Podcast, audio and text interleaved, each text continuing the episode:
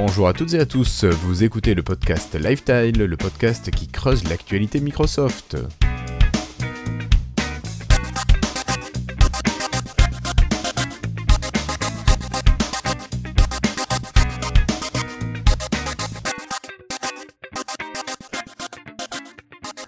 Bonjour, nous sommes aujourd'hui le jeudi 15 mars 2018 et vous écoutez l'épisode 126 de Lifetile. Cela fait du bien de revenir sur le créneau régulier du jeudi pour vous retrouver. Alors pour l'instant assez peu de monde encore sur le live. Salut à Guillaume qui est là. Euh, autour de moi, les courageux, les deux courageux qui ne manquent rien de l'actualité chargée de Microsoft. J'ai le plaisir d'accueillir Cassim et Flobo. Bonsoir Cassim. Bonsoir. Toujours en forme? Toujours, oui, la forme, la forme. Euh, mon retour du, du salon euh, s'est bien passé et voilà, prêt à, prêt à faire un nouvel épisode qui s'annonce euh, un peu court mais intéressant. D'accord. à côté de toi, nous avons Flobo qui est là. Salut Flobo. Salut Guillaume, ça va? Ça va, ça va.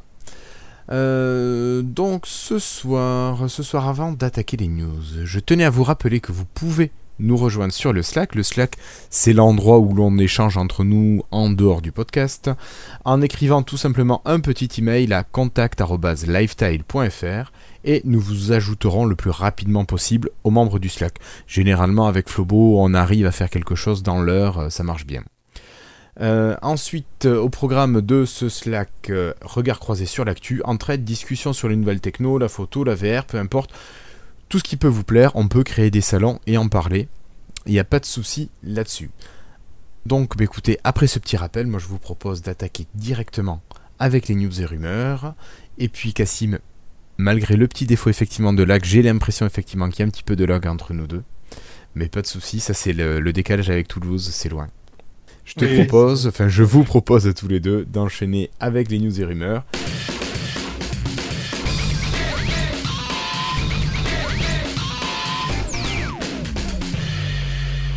Et puis Cassim, je te laisse la parole avec le gros sujet, ton gros sujet. Euh, mon gros sujet. Ah oui, mon gros sujet, bien sûr, bien sûr, que dont je me souviens. Qui ne fait peut-être que 13 pouces, mais quand même. Le, oui, c'est ça. C'est en fait j'ai pu, j'ai eu la chance de par mon boulot de pouvoir tester le, nouvel ordinateur de Dell, le Dell XPS 13 euh, bah, pour 2018 du coup. Euh, ils gardent le même nom en fait, c'est juste ils ont changé, euh, ils changent de génération. Euh, donc c'est vraiment donc là en fait le Dell XPS 13 faut savoir que c'est quand même une vieille machine qui a, connu euh, plusieurs générations et il change pas forcément énormément de choses à chaque génération. Souvent c'est juste le processeur en fait qui se met à jour euh, avec la dernière la dernière version d'Intel. Et puis c'est tout quoi. Il y a ou des petits changements légers mais c'est rarement important. Là la nouvelle version de 2018 en fait c'est quand même un changement de design. Bon alors l'ensemble de la machine euh, reste à peu près le même.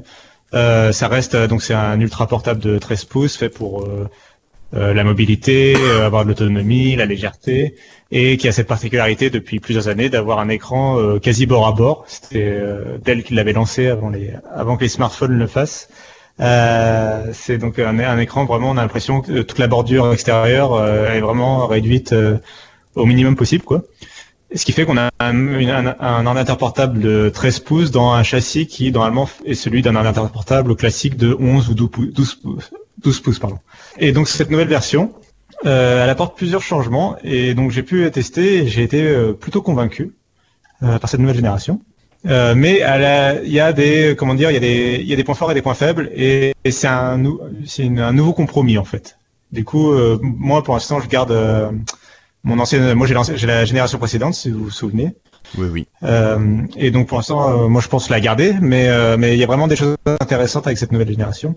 Donc par exemple, ils ont raffiné un petit peu l'appareil et du coup ils ont changé la connectique. D'accord. Tu n'as plus de port USB classique. Ils, ils, suivent un petit peu la décision d'Apple euh, ils ont enlevé tout ce qui était euh, connectique euh, classique. Il n'y a plus de port d'alimentation, il n'y a plus de port USB, il n'y a plus de port euh, lecteur carte SD. À la place, il y a trois ports USB Type C, dont deux Thunderbolt 3, et il y a un port de micro SD et un port jack. C'est la seule connectique qu'il y a. donc le port plus de réseau, rien. non, plus de réseau, rien. Mais le réseau, il y avait déjà pas sur la génération précédente parce que le port est assez gros. Donc il n'y avait déjà pas sur la génération précédente. Mais là, surtout, c'est la disparition de l'USB classique qui est assez notable, et le port d'alimentation qui disparaît. Donc c'est-à-dire que vraiment, c'est tu recharges l'appareil par USB Type C. Euh, sur ma génération, on pouvait déjà recharger l'appareil euh, par USB Type C. Il y avait déjà un port disponible, mais c'était pas euh, l'obligation en fait. Tu vois, il y avait, euh, avais encore la possibilité d'avoir une, alimentation propriétaire, et puis tu avais la possibilité d'avoir un port USB. Euh, un port USB classique. Quoi. Donc euh, c'est un choix. Euh, moi, je l'ai noté plutôt comme un point faible pour le moment parce que je pense qu'il n'y a pas assez de, euh, de périphériques en fait. Le souci c'est pas les appareils. Tous les appareils maintenant ils ont un port USB Type C souvent. Euh, les ordinateurs portables, euh, enfin de plus en plus d'ordinateurs, de machines ont des ports USB Type C, les smartphones aussi. Mais par contre les périphériques, tout ce qui est clé USB, je sais pas moi, câble, câble d'imprimante, j'en sais rien. Enfin tout ce qui tout ce qu'on branche en fait au PC euh, pour l'instant, reste avec de l'USB classique euh, pour moi. Enfin, j'ai rarement vu. Pour l'instant, ça, c'est ce que ça me semble être en tout cas. Là. Et donc, c'est pour moi, c'est un défaut pour le moment d'avoir que de l'USB Type C. C'est euh, c'est un choix, c'est un pari sur le futur, quoi. Mais, euh, je, suis assez d'accord avec toi, Cassim. Je suis complètement d'accord avec toi. Il y a très peu de périphériques que tu achètes et qui par défaut sont en USB Type C pour l'instant. Bah c'est ça. Et du coup, finalement, euh, tant que c'est le cas, euh, t'es obligé d'acheter des adaptateurs en fait. T'es obligé de te trimballer avec des adaptateurs pour le moment. Mm. Donc ça, c'est un peu un souci. Ça existe des clés USB type C Je n'ai jamais vu une, je pense. Oui. Euh, oui, oui, normalement ça existe, mais euh, c'est rare. C'est juste, euh, c'est juste que c'est rare. Et souvent, c'est avant proposer les deux. En fait, d'un côté, tu auras l'USB type A et de l'autre côté, l'USB type C. Euh, mais l'USB type C, c'est pensé pour le, c'est vraiment quand tu regardes les périphériques, tu sens que c'est des accessoires qui sont pour le mobile. Ouais. Oui. oui Pas du tout pensé pour les ordinateurs. Euh, mais à la rigueur, qu'ils mettent de l'USB Type C, je trouve ça très bien. Il pourrait quand même laisser au moins un port USB type 1 sur la machine. Je pense. Et moi, le truc, tu vois, qui me semble dommage, euh, ce type d'appareil, je me dis, c'est peut-être un appareil qui pourrait être utilisé par des gens qui font de la photo. Et les cartes SD, je comprends pas qu'ils aient viré le support des cartes SD. Bah, c'est pas large non plus, quoi. Je suis assez d'accord. C'est, euh, ouais, ouais, je suis bien, je suis bien d'accord. Euh, le contre-argument à ça, c'est euh, bah, dans ton appareil photo, tu peux mettre une carte micro SD dans un slot, euh, tu sais, dans, dans, dans, une carte, un adaptateur SD. Et donc finalement avoir euh, comme carte de stockage pour ton appareil photo, tu auras une carte micro SD et tu pourras l'utiliser sur ton ordinateur portable. Ouais, mais plus t'as d'intermédiaires et plus t'as de risques qu'il y a un truc qui merde. Donc je pense qu'un photographe professionnel, il va plutôt prendre une carte SD qu'une micro SD.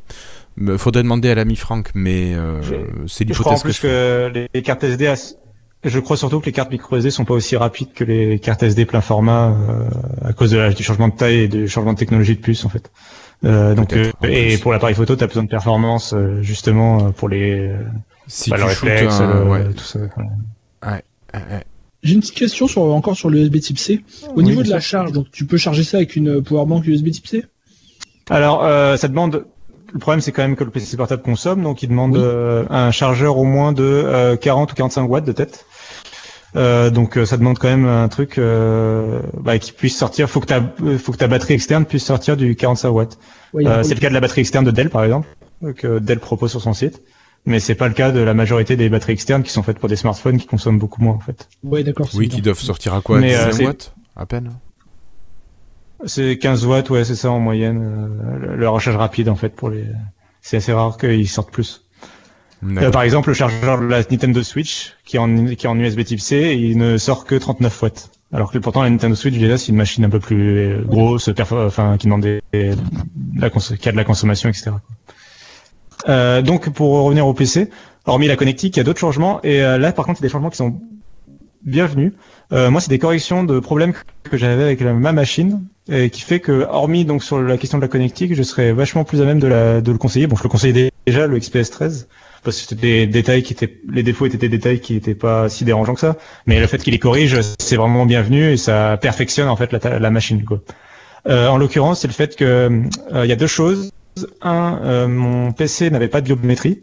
Donc j'avais pas de caméra euh, comme sur la Surface Pro euh, qui fasse Windows Hello, j'avais pas de lecteur d'empreinte ni rien.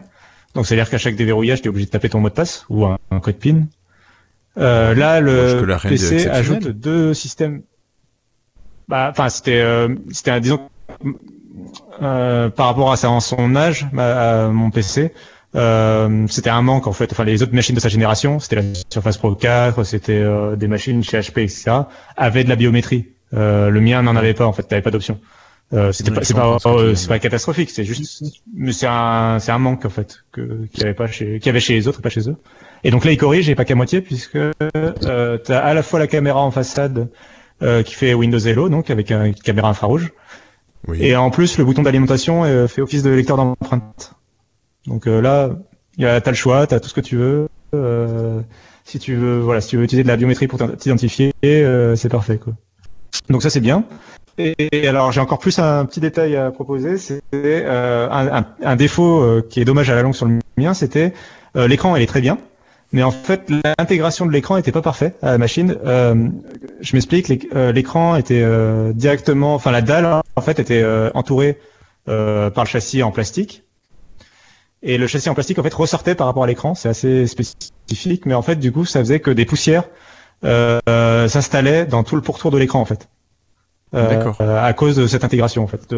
et euh, ils, ils, ont corrigé ce problème avec le nouvel, la nouvelle version puisque en fait tout le, toute la façade, euh, caméra incluse, etc., euh, est recouvert en fait d'une dalle de verre. Enfin c'est tout uni en fait. Tu vois, c'est comme sur les tablettes, comme sur n'importe quelle machine moderne.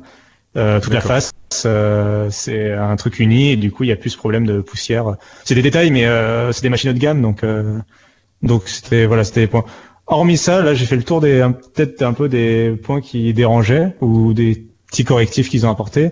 Le reste, ça reste une machine avec un super écran, euh, un super écran IPS, euh, avec une option en plus. Euh, moi, par défaut, il est en Full HD. T'as une option pour l'avoir en tactile 4K. D'accord. Euh, donc la connectique, du coup, j'ai noté la connectique qui était moderne euh, même si du coup elle est incompatible avec euh, l'existant en fait avec le, avec nos appareils contemporains mais au moins elle est enfin elle est prévue pour le futur euh, et la qualité de fabrication vraiment par contre la machine euh, respire la qualité quoi enfin tout puis c'est un plaisir de l'utiliser c'est performant le clavier répond bien le touchpad est large voilà enfin c'est j'ai vraiment rien à redire sur la machine en général D'accord. Et le dernier point que je voulais mentionner, c'était son prix, du coup, qui était, qui est euh, euh, débute à 1300 euros, ce que je trouve euh, cher, mais pas cher à la fois. Puisque... tout dépend de ce que tu as dedans à ce prix-là. Ouais. Alors pour 1300 euros, tu as une version, donc c'est l'écran Full HD, hein, euh, avec un, un Intel Core i5, euh, 8 Go de RAM et 256 Go de stockage en SSD. C'est pas mal. J'ai écran tactile ou pas? Non, pas écran tactile. Ah, mais dommage. L'écran, le manque, le manque d'écran tactile me dérange moins sur cette machine dans la mesure où, c'est pas un transformable. Oui, oui, oui. C'est pas, c'est mieux s'il y, y, a, mais c'est moins dérangeant, je trouve, s'il y a pas, vu que ça reste un PC portable classique. Et l'avantage, c'est que l'écran est, euh, a un filtre mat en fait, anti-reflet. D'accord. Euh, Ce qui est pas que, ce qui est pas faisable avec un écran tactile ou difficilement faisable avec un écran tactile. D'accord. Mais c'est vrai qu'un un ordinateur comme ça, un laptop, moi je sais que mon vieux laptop qui a bientôt 10 ans, euh, depuis que j'ai la surface, je vais y mettre le doigt dessus. Ouais, bien sûr, non, mais je comprends. Tu vois, tu sais, tu valides, t'as une option, t'as une touche, un truc, surtout sur Windows 8 ou Windows 10. Euh, c'est quand même pensé pour le tactile et t'as vite envie d'aller appuyer. Et... Dès que t'es pas en face du PC, par exemple, euh, et que t'as pas le, du coup le doigt sur le touchpad, bah si t'as envie de valider une option, t'as plus vite fait des fois d'aller appuyer sur l'écran. Non, mais je comprends tout à fait. C'est ça, voilà. Mais euh, mais voilà donc bon non il le propose pas et après les prix euh, montent euh, assez haut jusqu'à 2100 euros pour euh, alors là par contre c'est la version écran 4K Intel Core i7 16 Go de RAM et 1 Tera de stockage donc là par contre moi je me demande s'il y a vraiment un intérêt je me pose vraiment c'est une question est-ce qu'il y a un intérêt à avoir un écran 4K sur un écran de 13 pouces?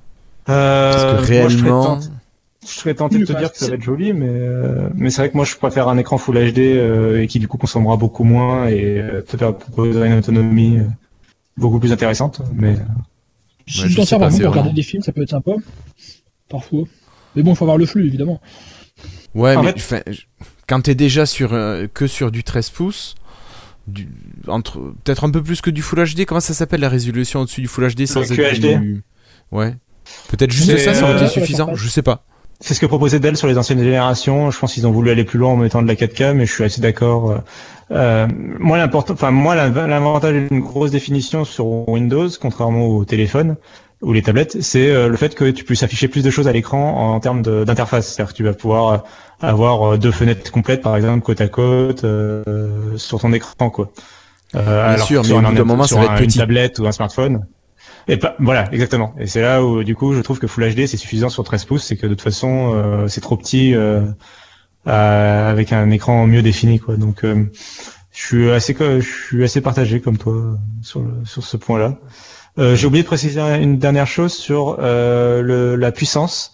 Euh, la puissance de la machine est en nette augmentation sur cette génération parce que Intel a enfin proposé vraiment un gap de performance. En fait, les, les processeurs des précédentes générations, même que même les Core i5, même les Core i7, ne proposaient que deux cœurs en fait. Et là, sur la nouvelle génération, il y a quatre cœurs. Donc, vous comprenez bien que ça, forcément, que ça aide ça la machine les, les possibilités. Ouais. C'est ça. Et du coup, euh, elle est beaucoup plus à l'aise. Euh, ça, ça, ça, lui permet quand même d'atteindre euh, des, un nouveau cap de jeux vidéo. Alors, ça reste une puce graphique intégrée qui est, fait pas, est pas du tout faite pour faire tourner des jeux vidéo. Hein. Mais euh, j'ai pu faire tourner des jeux un peu plus élaborés que d'habitude, sans que ce soit incroyable. Par exemple, t'as réussi à jouer à Theme Hospital, par exemple. non, le thème aussi. Mais ça, c'est l'avantage de Windows quand même, c'est que tous les vieux jeux, par contre, tous les jeux rétro et tout, ça fonctionne sur n'importe quelle machine. Ça, c'est vraiment cool. Ben oui. Euh, tous les jeux indés et tout, euh, on, on, le dit pas assez. Je trouve que t'as pas besoin d'une machine de jeu pour euh, pour jouer euh, justement, bah, Theme Hospital, euh, Faster Than Light, je sais pas. Enfin, tous ces petits jeux indépendants qui, ou ces vieux jeux qui ont eu beaucoup de succès, il n'y a pas besoin d'une machine très performante pour y jouer. Et donc, tout ce qui a plus de 10 ans, quoi. Ça, tourne sans problème. Moi, je vois bien sur ma surface. Euh, bon, je fais tourner tous les vieux jeux. Hein. C'est. je faisais même tourner Diablo 3 dessus sur la SP3.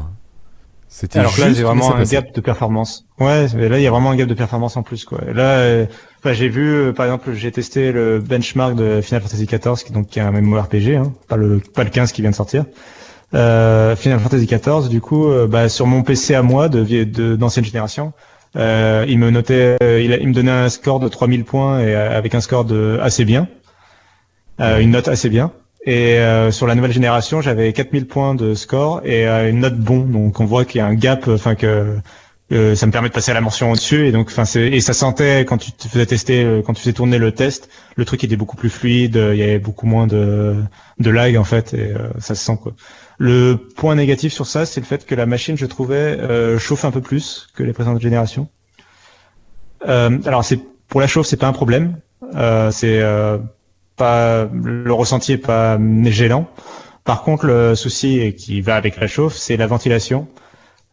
J'ai trouvé que la machine faisait un peu de bruit quand, quand tu faisais tourner quelque chose qui demandait beaucoup d'énergie et qui en, plus, par exemple, en parallèle, tu, la, tu rechargeais la machine. Donc quand tu recharges la machine, la batterie chauffe. Euh, si tu la demandes en plus, si tu l'utilises beaucoup en plus, bah, le processeur chauffe et tout ça déclenche la ventilation. Et, euh, et j'ai trouvé que la ventilation pouvait être gênante dans ce cas-là précis en fait. D'accord. Mais euh, après, à l'usage classique, ça m'a pas gêné, plus que ça. Mais euh, dans certains cas, voilà, la, la ventilation pouvait pouvait, euh, pouvait être gênée. Je crois que t'as pas parlé de l'angle d'ouverture. Moi, c'est quelque chose qui m'intéresse pas mal. ça, c'est depuis que j'ai testé sur Facebook. Et oui, voilà. C'était spécialiste de l'angle d'ouverture.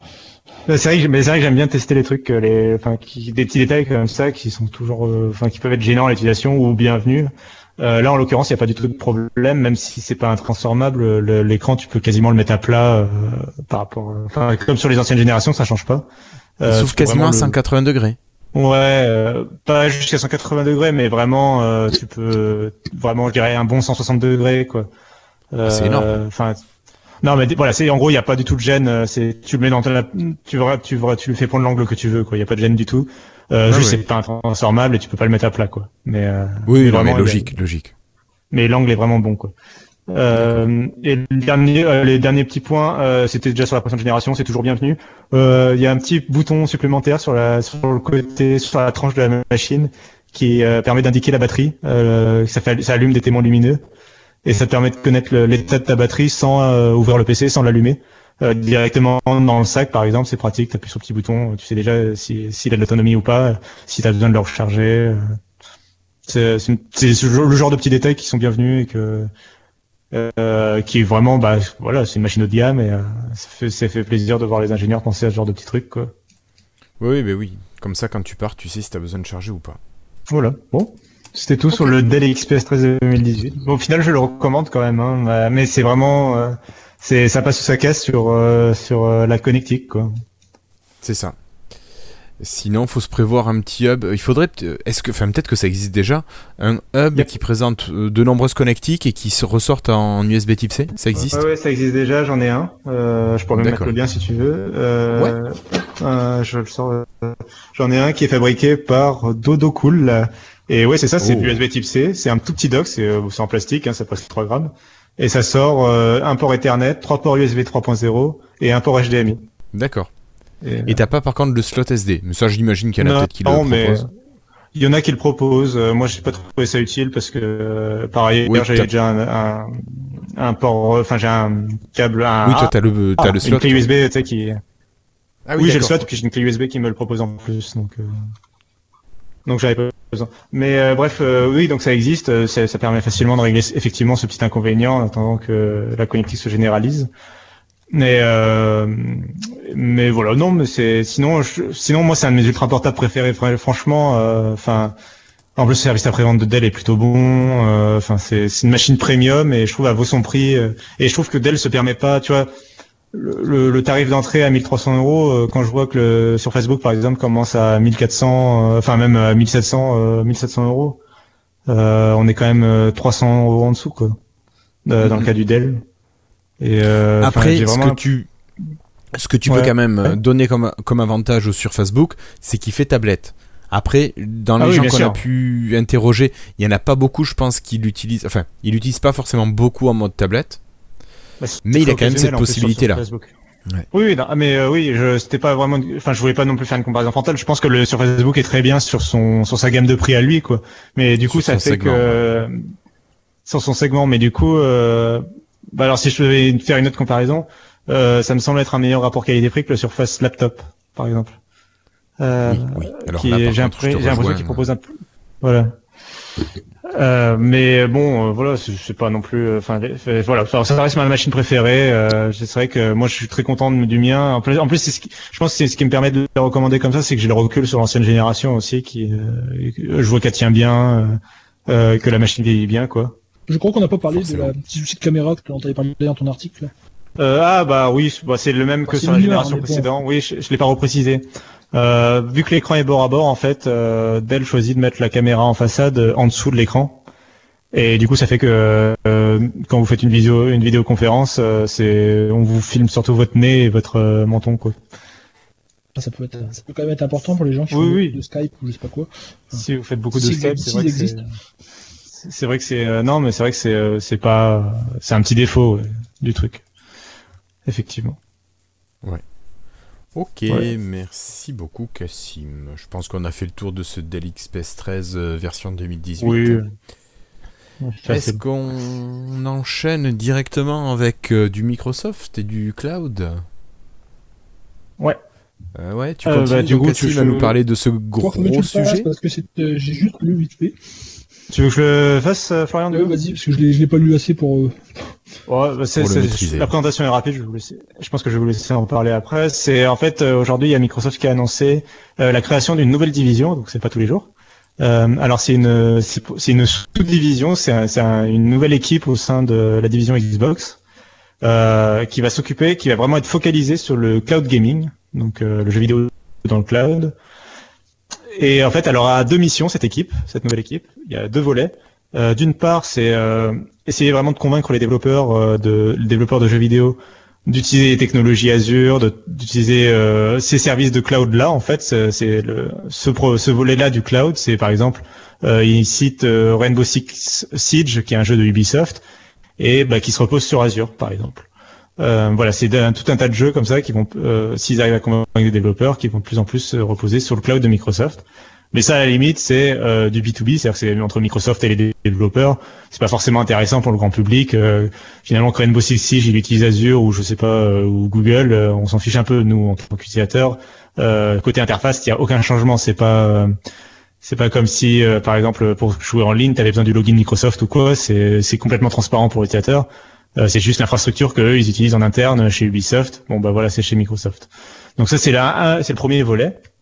Et le deuxième volet, en fait, c'est euh, ils veulent vraiment, euh, donc c'est l'autre aspect du cloud gaming. Cette fois, c'est pour le consommateur, et c'est euh, essayer de créer un abonnement, enfin, créer une offre de cloud gaming. Donc, on n'en est pas encore là, mais c'est c'est leur objectif. C'est, on imagine à terme transformer quelque chose comme le Xbox Game Pass, par exemple, en abonnement cloud gaming, c'est-à-dire payer par exemple 10 ou 15 ou 20 euros par mois ou ce que c'est et avoir accès à un catalogue de jeux que tu vas pouvoir streamer directement chez toi comme Netflix euh, de, sur n'importe quel appareil. L'idée c'est vraiment de ne plus avoir besoin d'un PC de jeu ou d'une console de jeu, euh, de pouvoir jouer sur n'importe quel type d'appareil, une tablette, une surface, euh, un iPhone, euh, un smartphone, euh, j'en sais rien moi, une même une télé connectée. Il y aurait plus besoin vraiment, il y a plus besoin d'appareil. il faut simplement une bonne connexion internet, souvent en fibre ou en 4G voire en 5G. Euh, et euh, et c'est en fait tous les calculs, euh, tout le jeu vidéo en fait est calculé et stocké et installé chez Microsoft sur leur serveur à eux.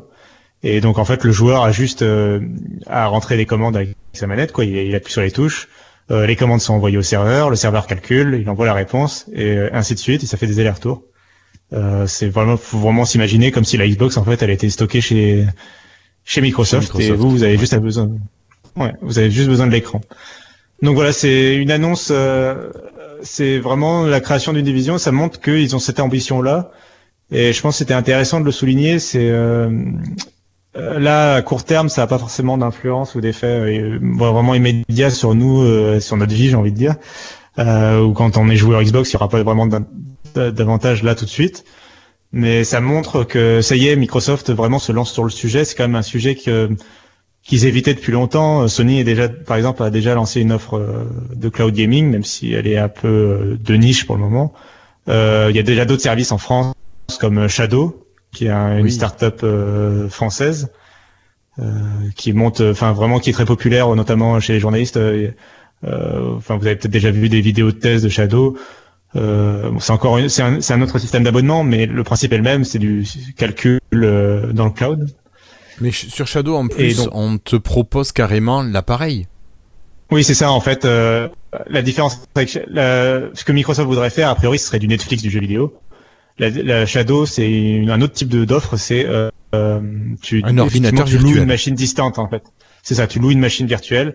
Donc en fait, ça fait que immédiatement, ça, ça règle un gros problème, c'est qu'ils ont besoin de signer aucun contrat avec des ayants droit, puisqu'en fait les jeux, c'est tes jeux à toi en fait. C'est-à-dire que tu as ta machine distante Shadow, euh, tu vas te loguer à ton compte Steam, à ton compte Microsoft, à ton compte Ubisoft, etc. Et tu vas accéder à tes jeux que tu as achetés avec euh, ton argent et c'est pas dans ton abonnement, quoi.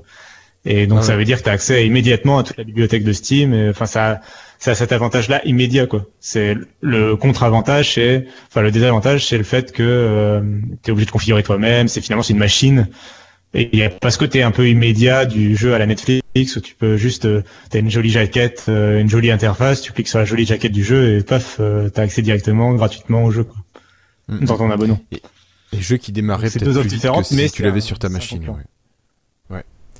Exactement. Mais ouais, c'était, c'est vraiment, c'est, enfin, il n'y a pas eu de conférence ni rien. C'était une, c'est une annonce qui est venue un peu de, de toute seule comme ça. Et euh, voilà, c'était pour ça. Enfin, je trouvais ça intéressant de le mentionner, euh, même si euh, on n'a pas encore de données plus intéressantes que ça à, fournir.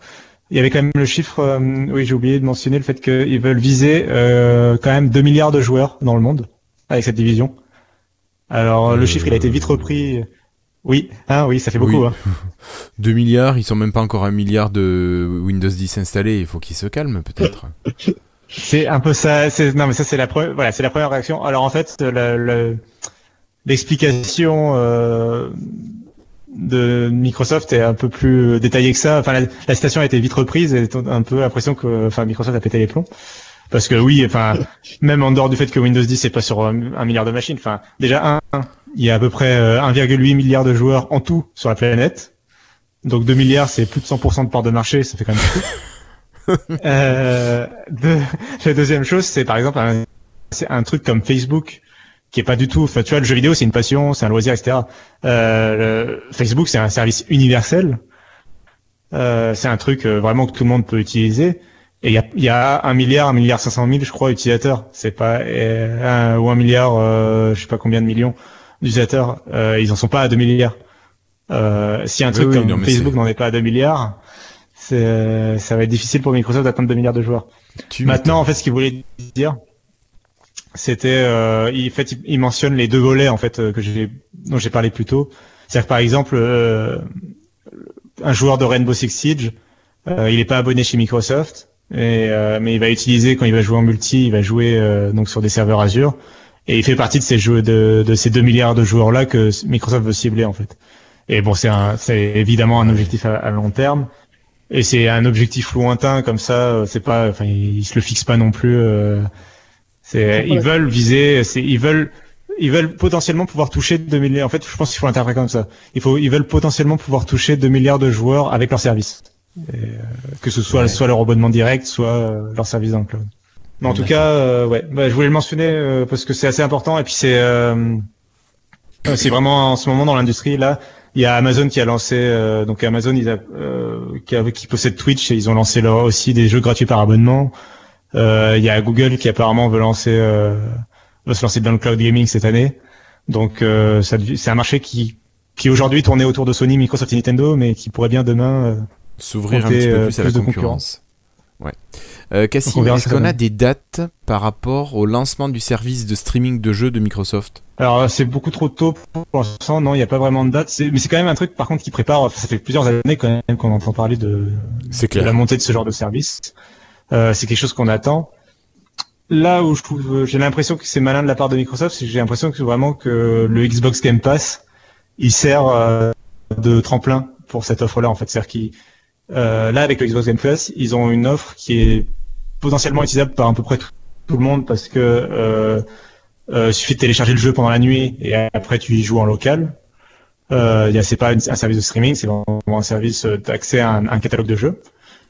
Et euh, euh, et ça leur permet, ce, cet abonnement-là, ça leur permet de signer des contrats avec les développeurs, de dire euh, tel éditeur, donne-moi tes jeux, un peu comme Netflix signe des contrats avec, euh, je sais pas moi, ABC ou, euh, ou d'autres chaînes pour fournir des, des séries télé sur Netflix qui sont pas de Netflix. Mhm. Bah là, pareil, Microsoft signe des contrats avec les ayants droit pour étoffer son catalogue.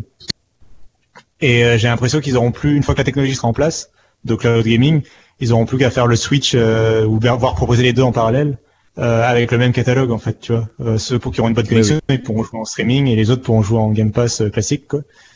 Et j'ai l'impression qu'ils préparent vachement bien le terrain pour ça, mais il n'y a pas de date non. C'est je pense que c'est encore lointain, j'imagine. Mais le fait qu'ils aient une division dédiée, c'est quand même bon signe quoi. Mm, mm. Après, peut-être que Windows Phone avait une division dédiée à une époque. Et c'est pas tu vois ce que je veux dire? Oh.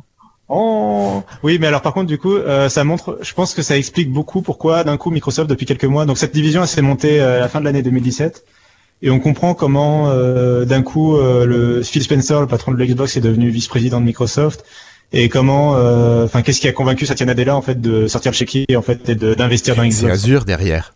Ouais voilà, non mais je pense qu'il a, je pense que Phil Spencer il lui a dit non mais cloud. il a fait. Ouais c'est ça. cloud, Xbox Cloud, Xbox Cloud. Voilà, il y a cloud dedans. Laisse-moi faire mon truc, donne-moi les clés, laisse-moi faire mon truc et un jour. Ah tu mets quelques serveurs Azure derrière là et roule. D'accord. Je pense qu'il lui a vendu le truc comme ça. Quoi. Ouais, bah c'est sûr, de toute façon, il n'y a pas le choix. Alors, Flobo, toi, tu signes pour un service comme ça ou t'es toujours pas assez intéressé? Il faudra déjà que avoir la fibre avant. Hein. Je suis pas encore. C'est ça. Euh, ça devrait arriver un jour, mais je l'ai pas encore. Non, mais sinon, par contre, j'ai un petit. Euh... Moi, j'aime bien avoir les jeux en local quand même, même si ça, même si ça sert à rien, ça m'amènera rien de plus. J'aime bien les savoir qu'ils sont là au cas où j'ai pas de connexion, par exemple. Ouais, mais ça c'est ça c'est ça c'est c'est très c'est typique d'aujourd'hui. Mais euh, enfin, il y a dix ans, on a on, a, on adorait avoir des DVD, les Blu-ray à la maison euh, pour tout et n'importe quoi. Hein, oui, mais bien sûr. Mais puis enfin. Mais euh, je pense que dans 10 ans ou 15 ans, on, aura encore des jeux vidéo physiques ou en tout cas local. Ce qui m'empêche, c'est pas le dématérialiser complète, c'est complètement ce que je veux dire, c'est j'ai peur qu'à terme, on arrive sur des, des, des, des jeux où une partie est, est, clairement seulement générée sur le serveur distant. Et donc, ce genre de jeux-là, ils seront à durée limitée. Et ça tuerait à long terme le rétro gaming. C'est la peur que j'ai par rapport à ces trucs-là, moi. Je suis assez d'accord. C'est le fait que si un jour, euh, enfin, on voit déjà qu'il y a des jeux qui proposaient des expériences uniquement multijoueurs, par exemple, et, euh, et euh, bah, j'ai un exemple typique. Les serveurs 2014. Final Fantasy XIV, la première version du jeu, euh, elle a pas marché. Ils ont refait, ils ont rechangé complètement le jeu après pour la deuxième version. Et la première version, maintenant, on peut plus y jouer en fait. Elle n'est plus accessible. Euh, c'est plus possible de jouer à ce jeu. Fallait jouer à l'époque. Et, donc, je comprends ce que tu veux dire. Euh, maintenant, euh, je pense quand même que c'est euh, une transition, enfin, qui, je pense qu'on va quand même s'y habituer, euh, comme, comme on s'est habitué à Netflix, on va quand même s'y habituer.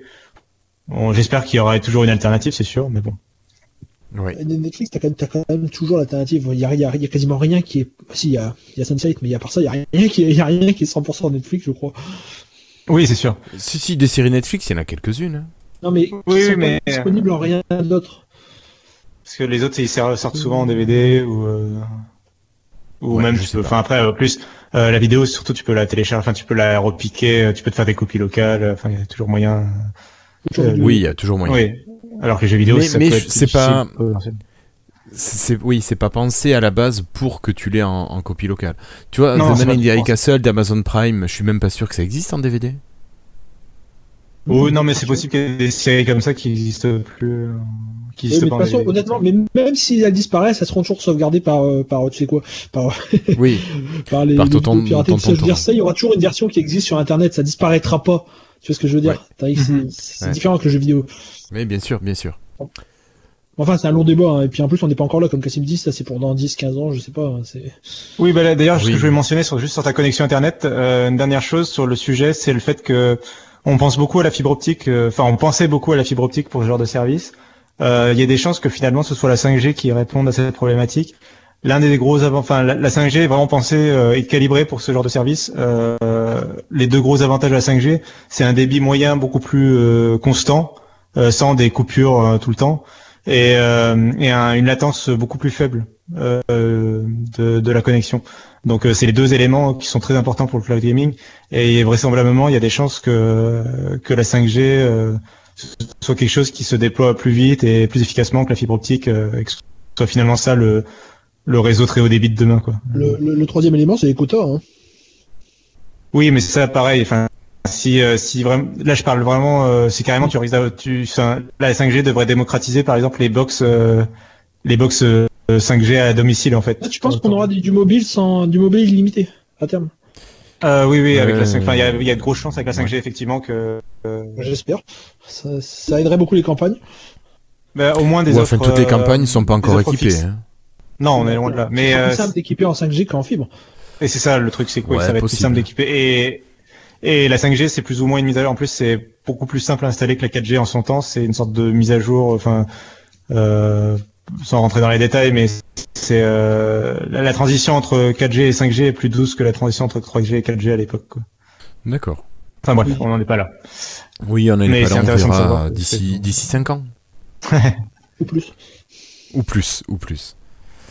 Ok, merci beaucoup Cassim pour ce point cloud gaming.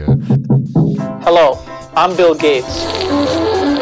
Hi, I'm Joe Belfiore from the Windows Phone team at Microsoft. Moi, je vous propose de, de parler de news plus courtes, un peu plus légères peut-être. Ouais, Et je vous propose de parler un petit peu de Windows 10 S. Alors ce fameux Windows 10 qui devait être limité au store Microsoft, qui devait être une version de Windows spécifique. Il semblerait que Joe Belfiore ait un petit peu remis les choses à leur place et ce ne serait plus un Windows 10 S mais un mode S pour Windows 10. Et ce mode S existerait sur toutes les versions disponibles de Windows 10 et les utilisateurs pourraient gratuitement ou avec euh, rétribution à Microsoft passer d'un mode S au mode normal de Windows. Donc euh, est-ce que vous avez un peu plus d'informations là-dessus, Cassim ou Flobo? Bon, il y a eu beaucoup de fausses informations euh, un peu partout, des titres un peu clickbait. Euh, Windows 10 S est déjà mort avant d'être né, mais à part ça, ça change pas grand chose. Hein. Que ce soit un SKU, une version de Windows complète ou un mode pour une autre version, dans tous les cas, Parce enfin, qu'en pour plus, l'utilisateur, ça change rien.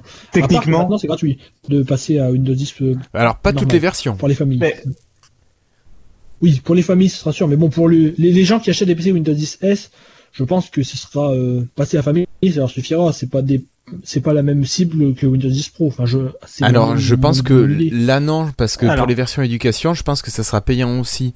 Et moi, je trouve ça, enfin, bien et dommage. Moi, j'aurais aimé en fait un nouveau compte d'utilisateur. Là, quand vous créez un compte utilisateur sur Windows 10, vous avez l'administrateur ou l'utilisateur standard. J'aurais aimé un compte Windows 10 S ou utilisateur S. Tu vois, là, j'aurais trouvé ça intelligent et pratique. Pour configurer, tu vois, moi je vois au niveau Dans scolaire, les- tu, tu- que oui, ça je apparaisse en plus dans Windows. de- de- des comptes. Ouais, voilà, dans le paramètre de compte et pas, pas, pas une version de Windows, je m'en fous de ça. Parce que selon l'utilisateur, je peux avoir besoin de. Tu, tu as déjà pas un compte, mode. T'as un bouton euh, limité. Ouais, mais t'as limité les applications au store, ça oui, oui, oui, oui, bien sûr. Mais j'aurais aimé quelque chose d'encore plus simple. Tu crées un compte et clac, tu choisis le compte Windows S. Et je pense que ça aurait été vraiment hyper pratique au niveau éducation parce que finalement ce mode S avait été fortement présenté par rapport à l'éducation. Il n'y avait peut-être pas besoin d'en faire tout un fromage pour si peu. Peut-être juste accompagner la création de compte ou le, le paramétrage du compte avec ce mode S et c'était réglé. Là, je comprends. Bah, après, j'imagine que c'est l'idée des versions différentes et du, pa- des- des- des- du paiement de 49 dollars pour les pros qui fait que ça bloque. C'est Moi, j'ai l'impression que, euh, comme tu dis, Florian, que qu'on a fait d'une histoire un truc. euh, Enfin, j'ai l'impression que Windows 10, en fait, même Windows 10 S à l'origine, finalement, euh, enfin, j'ai l'impression que c'est plus un renommage marketing qu'autre chose. C'est-à-dire que même Windows 10 S à l'origine, c'était rien de plus ni moins euh, qu'un Windows 10 normal, euh, mais Limité configuré un petit peu particulièrement par Microsoft. Oui, limité au store, mais euh, je veux dire, euh, c'était pas une nouvelle version au niveau du code source, enfin de la façon dont Microsoft développait l'OS. C'était pas une nouvelle version de Windows, c'est pas un nouveau Windows 10 mobile ou un Windows 10 euh, Surface Hub ou je sais pas quoi. C'était Ouais, le même clair. Windows 10 que sur ordinateur classique. C'est juste que euh, par défaut, dans les paramètres de, de l'OS, euh, dans un truc caché, quoi, enfin dans les variables de l'OS, t'as Microsoft qui avait juste réglé euh, sur euh, un truc sur 1 au lieu d'un truc sur 0, quoi. Enfin, mais l'OS c'était vraiment pareil. Je pense pas. Je pense qu'il n'y avait pas plus d'une ligne de code qui changeait entre un Windows 10 normal et un Windows 10 Pro, quoi. Euh, enfin, entre un Windows 10 S et un Windows 10 euh, Pro S, quoi, par exemple. Euh, Il n'y avait Ouais. pas un seul truc. euh, tu vois, c'était vraiment très très limité, quoi. Et euh, bref, euh, du coup, je, je pense c'est une bonne euh, clarification. Euh, les deux choses qui sont bien, c'est la clarification sur le nom. On comprend que c'est vraiment c'est le vrai Windows 10, c'est juste un mode particulier. Et la deuxième chose, c'est le fait que ce soit gratuit. C'était déjà gratuit, c'était déjà gratuit avant, mais c'était à chaque fois, ils il prétendaient que c'était une offre limitée. Maintenant, c'est officiel que ce sera toujours comme ça. Euh, et après, j'ai un doute quand même sur le fait. euh, je comprends que pour passer de Windows 10 S famille, enfin de Windows 10 euh, famille euh, mode S du coup, à Windows 10 famille, ce soit gratuit, et que pour passer de Windows 10 S famille à Windows 10 Pro, ce soit payant. Par contre, je pense qu'une machine qui sera fournie sous Windows 10 Pro S, euh, à mon avis, sera gratuite, va passer à la version Pro. Ce sera J'espère. pas tout le temps 49 dollars, c'est ça que je veux dire. Normalement, Ouais, c'est, euh, je pense que Dans, ce ta, ce dans la payant, version de Windows, c'est gratuit. c'est ça. Euh, le truc, c'est de passer euh, de famille à Pro, c'est payant quoi qu'il arrive, quoi. C'est- y a pas Il y a de- des PC Windows 10 S Pro? Et je crois, oui. Je croyais que Oui, que je des pense familles, aussi. moi. Bon. Non, non, non, non. non, non. Et, mais je crois. Voilà, je crois que la création du mode en plus, c'est justement pour clarifier le fait que tu peux avoir Windows 10 famille S, euh, Windows 10 Pro S, Windows 10 entreprise S, euh, etc. Euh, c'est vraiment un mode spécifique particulier. Quoi. ça, ça paraît étonnant de vendre un- vendre un Windows Pro en S. Enfin, ça paraît assez- Bah, par exemple, le Surface Laptop, il me semble qu'il est en sur... il est en Pro. hein. C'est un Pro S. ouais, mais de toute façon, le Surface Laptop, Oui. il a aucun sens à aucun niveau, donc c'est normal. Mais euh, voilà, Je- mais c'est C'est typiquement- c'est dit de manière un peu cavalière, mais je suis d'accord avec toi quand même, Florian, sur ce point-là. Ouais, c'est le truc, il, devrait pas avoir des- le nom il de Surface. des écrans, il doit assembler ça, ils ont dit on va vendre ce truc-là, puis voilà. Et ça fera de la pub pour Windows 10 S en même temps. Voilà, c'était à mon avis. Oui, non, ça. mais c'est c'est clairement ça. C'est euh, t'as le mec euh, qui était responsable de Windows 10 S et le mec qui était responsable du laptop qui sont allés déjeuner à midi. Euh, hey, on a fait, on a cette nouvelle version qui sort en mars. euh, toi, toi qu'est-ce que t'as? Oh, on a un PC qui sort en mars. Oh, non, on va se la chancier, on va faire un truc ensemble. Ouais. Je pense que ça allait pas aller plus loin, quoi. Ok, donc le mode S pour la suite. À finir de surveiller, mais il devrait pas y avoir beaucoup de changements. Euh, Est-ce qu'on parle de Cortana un petit peu? L'avenir de Cortana Non, non. Bah alors dites-moi parce que moi j'ai pas suivi. Il n'y a pas Dis-moi, grand chose de plus. passé. mais Rien de particulier, c'est juste est-ce que Cortana, tu, tu sens encore un avenir à ce produit ou pas? Moi, depuis le début de l'année, j'ai très peur. Oui. Moi, depuis que le truc, enfin depuis que Microsoft en gros n'arrive pas à un peu à lâcher la- le développement. Et enfin, ce qui me fait encore plus peur, c'est le fait qu'il commence à y avoir des journalistes euh, plutôt très favorables à Microsoft qui commencent à dire qu'ils sont inquiets pour euh, Cortana. Donc euh, là, c'est le point où je commence à m'inquiéter, quoi. Euh, mais ouais, enfin, on, on en avait déjà parlé, mais euh, Oui. ils sont un peu, ils sont en retrait par rapport aux con- concurrents. Euh, le, ils n'arrivent pas à développer des fonctions aussi vite qu'ils devraient. Et euh, t'as un peu l'impression que c'est en train d'arriver à ce qui était arrivé à Groove ou à Windows Phone, et donc on sait ce qui est arrivé à Groove et Windows Phone par la suite. Et, Et euh, un, des, gros- un des gros soucis, c'est aussi la, la, la- le passage des, des, des fonctions dans les autres pays. hein. Enfin, déjà, Oui, la sortie ça. de Cortana dans les autres pays. bah, c'est le plus gros défaut de Cortana en fait. C'est une catastrophe. C'est une, c'est- Moi, je vois, quand j'utilise un Cortana en US et que par exemple j'envoie un email euh, à quelqu'un que je connais en Angleterre ou quelque chose comme ça, je lui dis, euh, euh, bah, je te dirais, euh, en, en anglais, je lui dis, euh, je te dirai lundi dans, dans mon email, mais je te dirai lundi si je viens ou pas. Bah, le lundi, j'ai un Cortana m'en- tout seul m'envoie un, un- mais un truc, tu sais, l'autre jour dans ton email, t'avais dit ça, euh, faut que tu répondes. Mais ça, c'est seulement en US, comme à chaque fois. C'est Ouais, ça jamais en français à la vitesse où ça va, donc c'est. c'est le genre de truc qu'on aimerait avoir quoi, effectivement. Ah oui, voilà. C'est C'est ça, parce US, que je trouve actuellement, qu'elle est pas si mal, Cortana, ça sert à. En, en français, Cortana te sert à part gérer ton calendrier, ça sert à pas grand chose. Dicter tes messages. Puis c'est tout, quoi. Mettre un rappel de temps en temps, enfin bon, voilà. Ouais, Mais- mais gérer le calendrier. quoi. Le, le souci qu'ils ont aux États-Unis, le souci qu'ils ont aux États-Unis, c'est euh, qu'elle n'est pas assez intégrée au, en- au niveau de la domotique et euh, des enceintes connectées, ce genre de trucs. Il n'y a pas de concurrent, il n'y a pas de vrai concurrent à Google Home, il n'y a pas de vrai concurrent à Amazon Echo. Le Harman Kardon, enfin l'enceinte, elle est gentille, mais elle est pas, c'est pas euh, terrible, terrible quoi. Et il y a pas, voilà, y- ils ont ce problème-là aux États-Unis. Mais le, le gros, euh, mais t'as raison, le, enfin le gros souci de Cortana surtout, c'est le fait que euh, dès que tu sors des États-Unis, le truc euh, perd la moitié de ses fonctionnalités. Et puis, euh, ne serait-ce que par exemple euh, Cortana pour iOS et Android, qui est toujours pas disponible en France, quoi.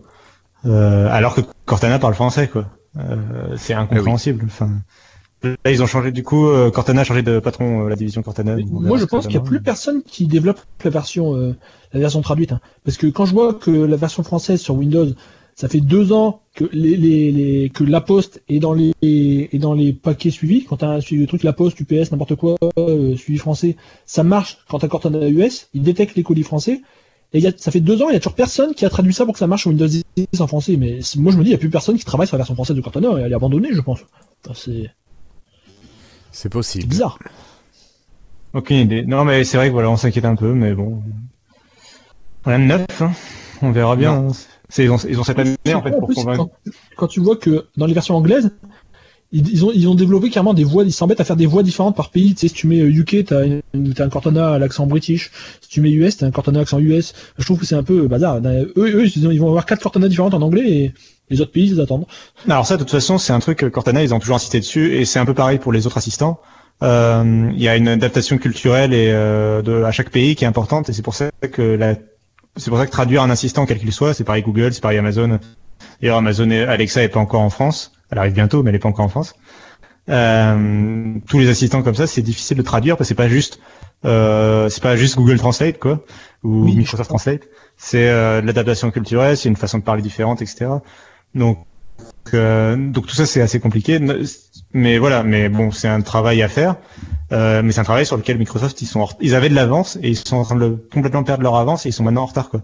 C'est dommage, dispo oui. dans quatre pays en ce moment d'après ce que je lis là. Je, fais le test Windows 10, c'est dispo à euh, Éta- États-Unis, Canada, euh, Royaume-Uni, Australie et Chine. 5. Pardon. Ouais, mais bon bah, on verra. Mais c'est pour moi 2018 c'est l'année déterminante pour Cortana quoi. Il y a là il y a Alexa qui arrive en avril. Euh, à la fin de l'année, ça fera un an que Google Home sera disponible. Par exemple, en France, ça fera un an que Google Home est disponible, surtout en version mini à 50 euros. Euh, bon bah voilà quoi. Enfin, euh, si dans un an euh, Cortana est toujours au point où elle en est, euh, là, euh, ce sera Ouais, catastrophique. disponible que sur un Armand Cardon à 200 euros. C'est ça. Quoi. Oui, c'est ça. Et j'en avais parlé en plus, mais là, ça devient ridicule. hein. parce que dans la version, euh, on est quasiment à la version finale de Redstone 4 sur euh, Windows 10. Sur la version française, t'as des liens partout euh, liés Cortana avec votre téléphone. Puis tu cliques, tu dis bah non, c'est pas dispo dans votre pays. Alors ça fait vraiment, euh, ça fait, euh, Ouais. ça fait con. Et il y a la même ouais, chose sur Microsoft Launcher. Tu vois la page en français du Microsoft Launcher sur Android. ça dit avec Cortana, mais tu vois, pas disponible dans votre pays. Ah d'accord. Ils, traduisent les changelogs, ils traduisent tout sauf la fonction. C'est, enfin, ça fait un peu pitié. Ouais, ça c'est vraiment problématique. Mais bon, bref, on verra. Hein, c'est, ils vont peut-être nous surprendre aussi. Peut-être hein. ça va arriver d'un coup. non, mais ils peuvent toujours nous surprendre. euh, C'est pas non plus. Le service. Moi, ce qui me faisait croire en Cortana, c'est le fait que ça repose sur le cloud et qu'il y avait vraiment. Euh, euh, comment dire, ça rentrait tellement bien dans la stratégie de Microsoft, même dans le cadre de l'entreprise et tout, que je trouve ce serait étonnant qu'ils l'abandonnent. Enfin, qu'ils. Je- En fait, je comprends pas pour comment ils ne peuvent pas mettre plus de moyens là-dessus. Quoi. Je comprends pas comment. euh, Ouais. Comment Cortana peut avoir quand- moins de mises à jour que Skype euh, dans l'année, quoi, par exemple. Non mais en plus quand tu vois que Microsoft fait quand même des pieds et des mains sur les bots, on, on s'est tapé Mais des, ouais, builds et des tech days, enfin pas des tech days, des, des expériences à Paris où on te parle de bots pendant des heures et des heures, pour au final, ben finalement le bot Microsoft, Cortana, ce qui pourrait être le fer de lance de Microsoft, il y a rien dedans. C'est bizarre quand même ce truc là. Surtout quand tu vois que Cortana était là, et- il y a, ça fait ça combien d'années maintenant? Ça a 4 ans, 5 ans Cortana? C'est, enfin, Bah ouais, c'est- non, mais oui, bah, en oui, fait, c'est- 4 ans, 4 À ans. l'époque de Windows Phone et tout. Enfin, ouais, ouais, c'est Ouais, ça c'est Windows Phone 8.1, en je crois. 2014. Ouais, 4 ans. Donc, euh, Mais bon. ouais. On sait pas, on comprend pas. Et justement, en plus, c'est ça qui est, un- c'est ça qui est bizarre, c'est que on a l'impression que euh, à l'époque de Windows Phone et du début de Windows 10, euh, ça y allait à fond sur Cortana. Enfin, les, ils mettaient les bouchées doubles dessus, quoi. Euh, notamment, bah, son arrivée en France, par exemple. Euh, et euh, on a l'impression que depuis, euh, finalement, euh, ça s'est retombé, à la, ça s'est retombé à la sortie de Windows 10, alors que c'est Windows 10 qui a dû décupler normalement les utilisateurs de Cortana, quoi. Tu vois. Enfin, c'est ça qui est un peu paradoxal, quoi. Ah oui. Ouais, ouais. C'est- C'est un peu, c'est pour ça que ça fait un peu marrer quand ils disent qu'ils se rendent compte que pas grand monde utilise Cortana sur Windows 10, donc ils veulent changer les choses. Ouais, mais s'ils veulent que les gens utilisent Cortana, qu'ils sortent l'application mobile, hein, c'est, enfin, c'est, Ouais, ouais. Bon, bref, euh, je pense qu'on a fait assez long sur. on a fait le tour. euh, Sur Cortana. Sur Katana, la pauvre. mais- Ok. Bon, mais moi je vous propose de continuer avec un autre outil, un outil superbe euh, qui aura peut-être un futur sombre. Si je vous parle des casques de Oh, réalité. Non, virtuelle c'est ou de réalité mixte, C'est le chapitre de l'angoisse, quoi. c'est ça. Mais allez, tant qu'on y est, parlons-en. Euh, Il y a eu un gros, gros, grosse communication de Microsoft. C'était quoi? C'était septembre, octobre, novembre octobre, ouais, sur ouais. ces fameux Ouais, casques de réalité mixte. Mhm. Ouais, pour les fêtes de fin d'année. Et là, depuis, plus rien. Depuis que Noël est passé, il n'y a plus rien. Et il y a même des magasins qui déréférencent ou qui ne mettent plus à la vente du tout ces casques de, de réalité mixte, réalité virtuelle. Est-ce qu'il y a quelque chose est annoncé, attendu Est-ce qu'il y a une deuxième vague de produits Ou est-ce que vraiment euh, ça fait un flop? Je je sais pas. Qu'est-ce que vous en savez, vous? Est-ce qu'il y a quelque chose euh, que vous avez déjà entendu? Euh, moi, j'ai rien entendu, je me l'explique pas du tout. Enfin, je me l'explique dans le sens où, à mon avis, quand le produit est né, il y avait une campagne de commu- communication qui était légitime parce que c'était les périodes de fin de fin d'année euh, qui sont forcément euh, un, moment où tu vas avoir beaucoup de dépenses, donc c'est normal, euh, enfin, de mettre le paquet en termes de communication dessus. Et donc c'est normal qu'il y ait une baisse de, communication après, là, en, début d'année. C'est une période de vache maigre euh, sur les ventes de produits high tech, le début de l'année en général. Donc, euh, donc je peux comprendre. Euh, mais je trouve ça bizarre quand même de la part de Microsoft de carrément ne plus du tout en parler. Euh, moins en parler, je comprends. Plus du tout en parler, ça me semble un peu étrange. Et puis, euh, c'est surtout sur effectivement sur les stores, euh, le fait que, euh, enfin, le fait que dans le store, la, la- la- sur le Microsoft Store, la collection de- d'expériences Microsoft Windows Reality, le Mixed Reality, bah, ça s'est un peu étoffé depuis le lancement, mais c'est quand même pas folichon. D'ailleurs, le store est toujours aussi moche pour te présenter les trucs, hein, quand même. Euh, Enfin, la page, je suis désolé, mais elle donne pas envie de cliquer sur des applications, quoi. Euh, Il y a quand même des, enfin, je suis désolé, mais là, pour en parler, je démarre le Microsoft Store, je vais dans la bonne catégorie. Euh, la première ligne, il y a trois, quatre trucs sur 10, il y en a trois ou quatre qui ont l'air bien, enfin intéressants en tout cas. Il y en a un, c'est EasyMap 3D euh, sur fond bleu, et en bleu sur fond bleu, écrit en Time New Roman. C'est ça l'icône de l'application. Il y en a une autre, c'est un truc de D apparemment, Blocks VR, euh, de Domino pardon, et c'est des, c'est une, c'est une photo mal croppée de Domino, l'icône de l'application. Je suis en train de regarder ça, c'est magnifique. Je suis désolé, mais non, quoi, non. Et, euh, et bref, enfin bon, toujours est-il que, effectivement, euh, je suis un peu déçu de la retombée, mais j'ai quand même l'impression que ça. En plus, j'ai l'impression qu'à Noël, ça avait plutôt bien marché, que, enfin, autour de moi, je voyais quand même pas mal de personnes intéressées, euh, pas que des fans de Microsoft, hein, euh, vraiment au sens large, des gens intéressés par l'acquisition d'un premier casque de réalité virtuelle. ah, ils ont quand même baissé de prix. Là, ça y est, 200, 300 euros, ça donne envie. J'ai envie de tester, tu vois. Enfin, donc je sais pas. J'attends. Et puis il y a le fait que c'est toujours pas compatible avec la Xbox et qu'il y a toujours pas de jeux vidéo euh, dignes de ce nom qui sont compatibles aussi. C'est, enfin... Au final, heureusement qu'il y a Steam, euh, la compatibilité Steam aura encore. Ah ouais, oui, oui. C'est ce qui sauve le truc. Là-dessus, j'avais lu des trucs comme quoi ça avait perdu en compatibilité certaines choses. Oh. J'ai même... Cru dire ça, mais j'ai peut-être lu vite ou de travers. J'ai entendu le contraire, moi, c'est que carrément, enfin, il y a une mise à jour il y a pas longtemps. Par contre, j'ai un doute sur le fait, est-ce que c'est sur la version grand public ou est-ce que c'est euh, dans une build Insider. Euh, J'ai un doute là-dessus, mais il me semble qu'il y a par contre ils ont augmenté. Euh...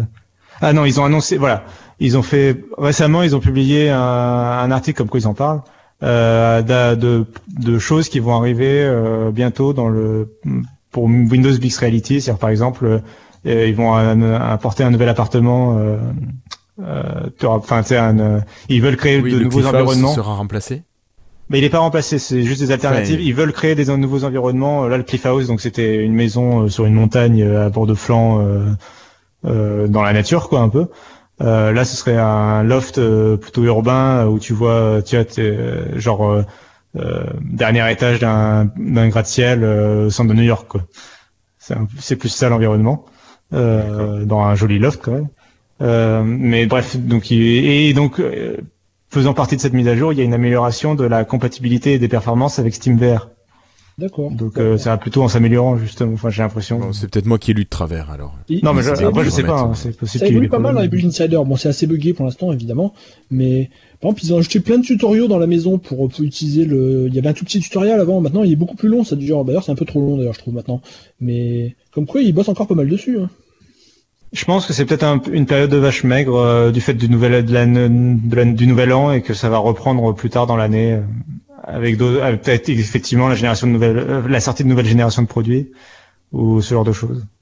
Ouais, mais enfin quand même, on est passé d'une communication énorme à, rien du tout.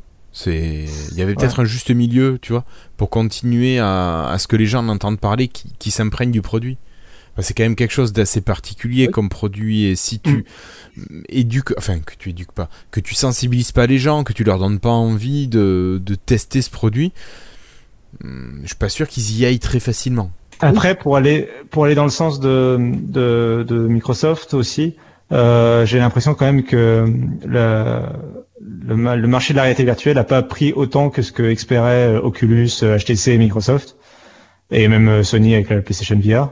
Euh, et du coup, euh, je pense que ça explique aussi cette retombée. Euh, parce qu'il finalement, il n'y a pas que Microsoft, fait, même Oculus, euh, on n'entend plus trop parler, euh, HTC, on n'entend plus trop parler. Alors qu'ils préparent de, nouvelles générations de produits, il y, a, un nouveau casque qui est en préparation chez Facebook, enfin chez Oculus.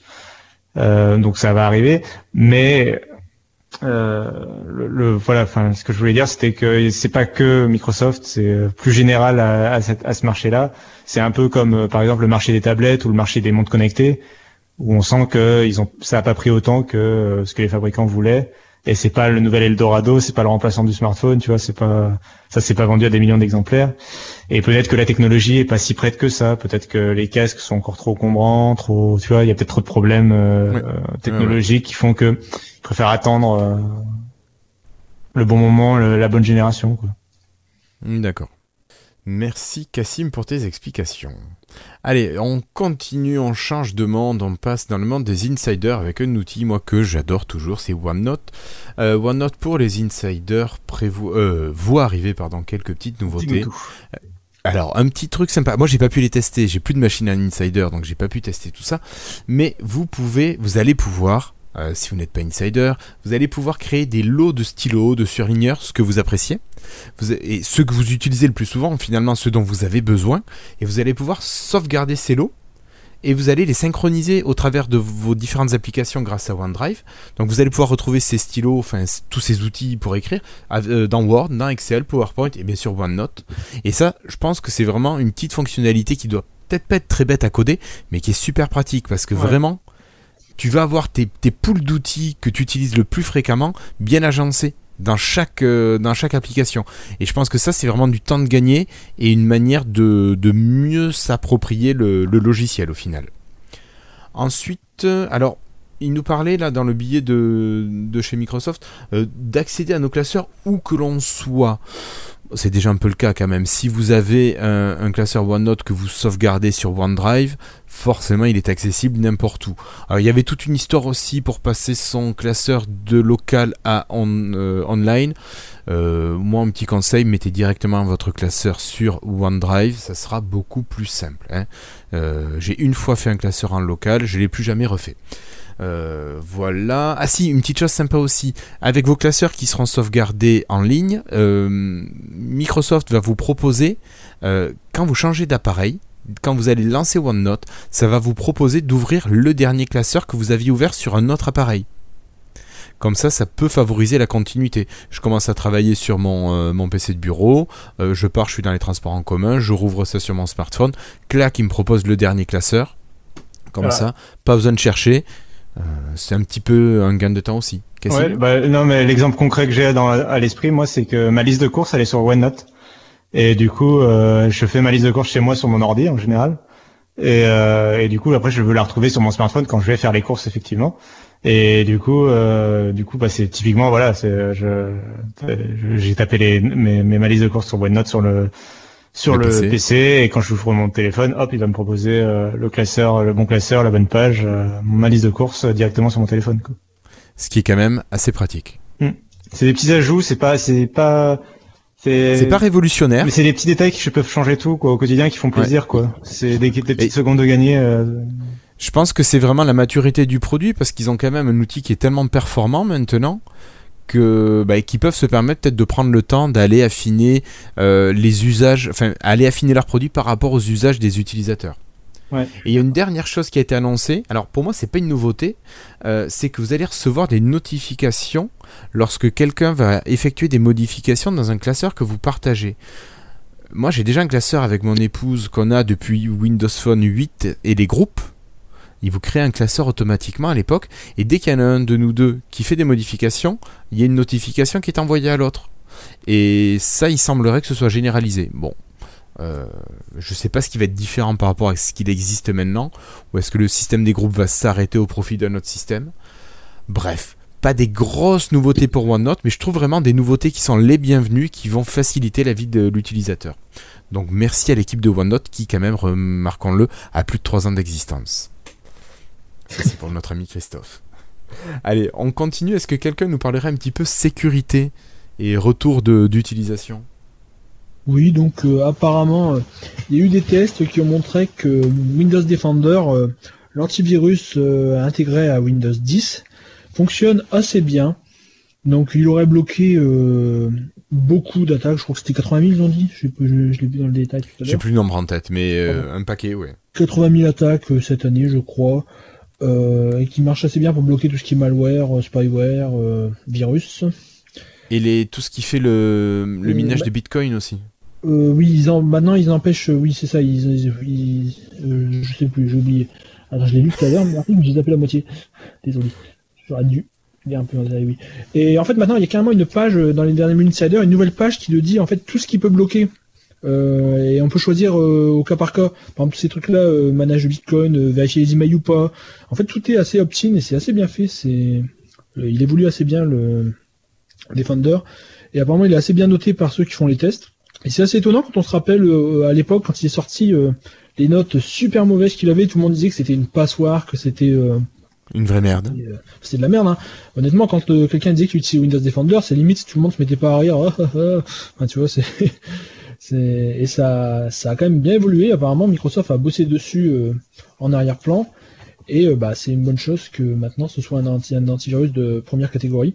Même si je suis pas sûr que ça plaît beaucoup aux, aux, aux développeurs Aux éditeurs d'antivirus.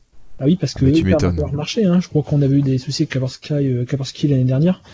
Euh, Ouais, mais je, je pense que les éditeurs vont devoir proposer une plus-value à juste une solution antivirus. Va falloir qu'ils aient des petits plus à côté euh, que Microsoft ne propose pas. Sinon, c'est sûr qu'ils vont se faire bouffer. Mais qu'est-ce que tu peux avoir comme petit plus, franchement, sur un antivirus Je sais pas. Je sais pas.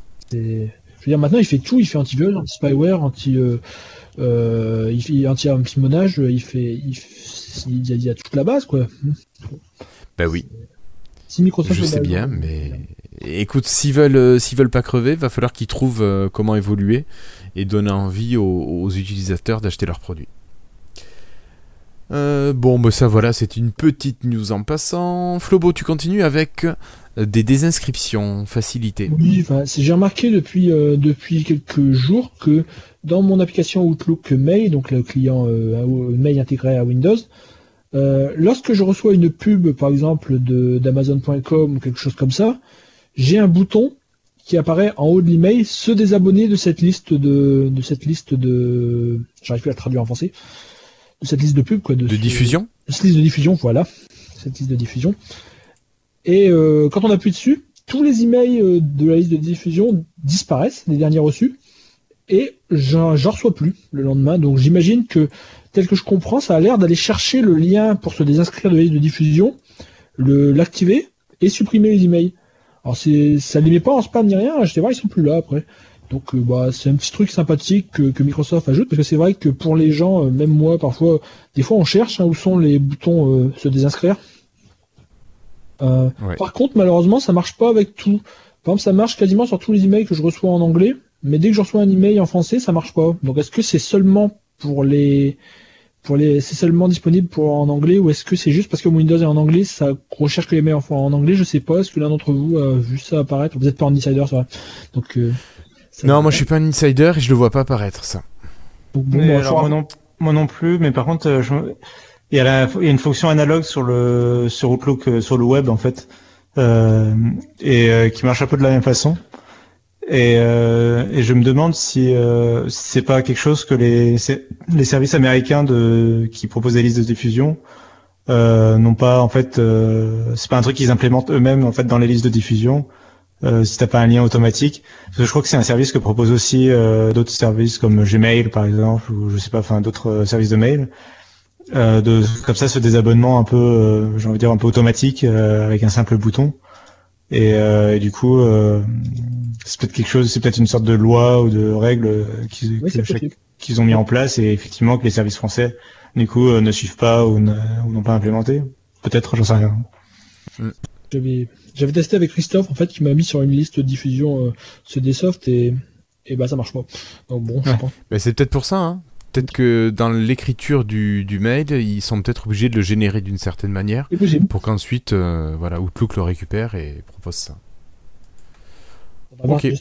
L'idéal serait que ça arrive pour tout le monde, c'est quand même pratique, hein, parce que moi je vois, que je vois que ma mère reçoit des centaines de trucs et elle, se désabonne jamais, donc bon, un bouton de plus recevoir serait quand même pratique. Ouais, ouais, moi ça finit dans le spam, après j'ai des centaines de mails dans le spam, et puis...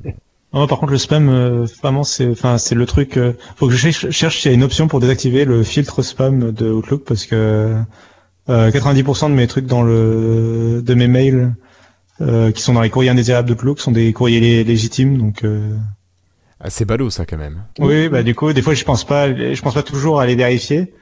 Et des fois je vais vérifier et je vois que j'ai reçu un mail il y a, je sais pas, deux semaines euh, d'un truc important euh, qui, était, qui était valable et euh, il me l'a, voilà, il me l'a zappé quoi. Moi, ce qui me fait bah rire, c'est qu'à chaque fois Outlook, euh, il met dans mes courriers indésirables tous les messages de sécurité du compte Microsoft toujours, toujours. Je lui dis ceci n'est pas du spam, ça fait 5 ans que je lui dis à chaque fois, mais non, il s'en fout. Oui, oui, ça c'est. Il est con, hein, franchement. C'est... Les trucs, euh, les trucs, ne ceci n'est pas du spam, ceci est du spam. Euh, j'ai l'impression que. c'est genre ouais, ok, ok. ok, je mets celui-là pas en spam, mais celui-là tu te démerdes. Bon, ça marche. Donc euh, merci beaucoup Flobo pour ça. Euh, je crois que dans les dernières builds, il y a les, les sets qui sont revenus de manière un peu plus, ah, un peu plus avancée. Oui, il y avait déjà eu une version très très bêta qui était arrivée un petit moment, il y a quelques mois en Insider.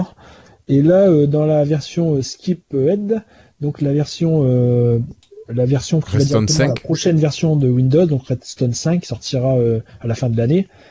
Euh, les insiders ont accès à une nouvelle version de Sets qui est quand même bien plus évoluée. Maintenant, on peut utiliser toutes les applications euh, Store UWP euh, comme des onglets Edge. Alors ça marche même avec ça va même plus loin, ça marche même avec certaines applications Win32 comme l'invite de commande, PowerShell, l'explorateur de fichiers.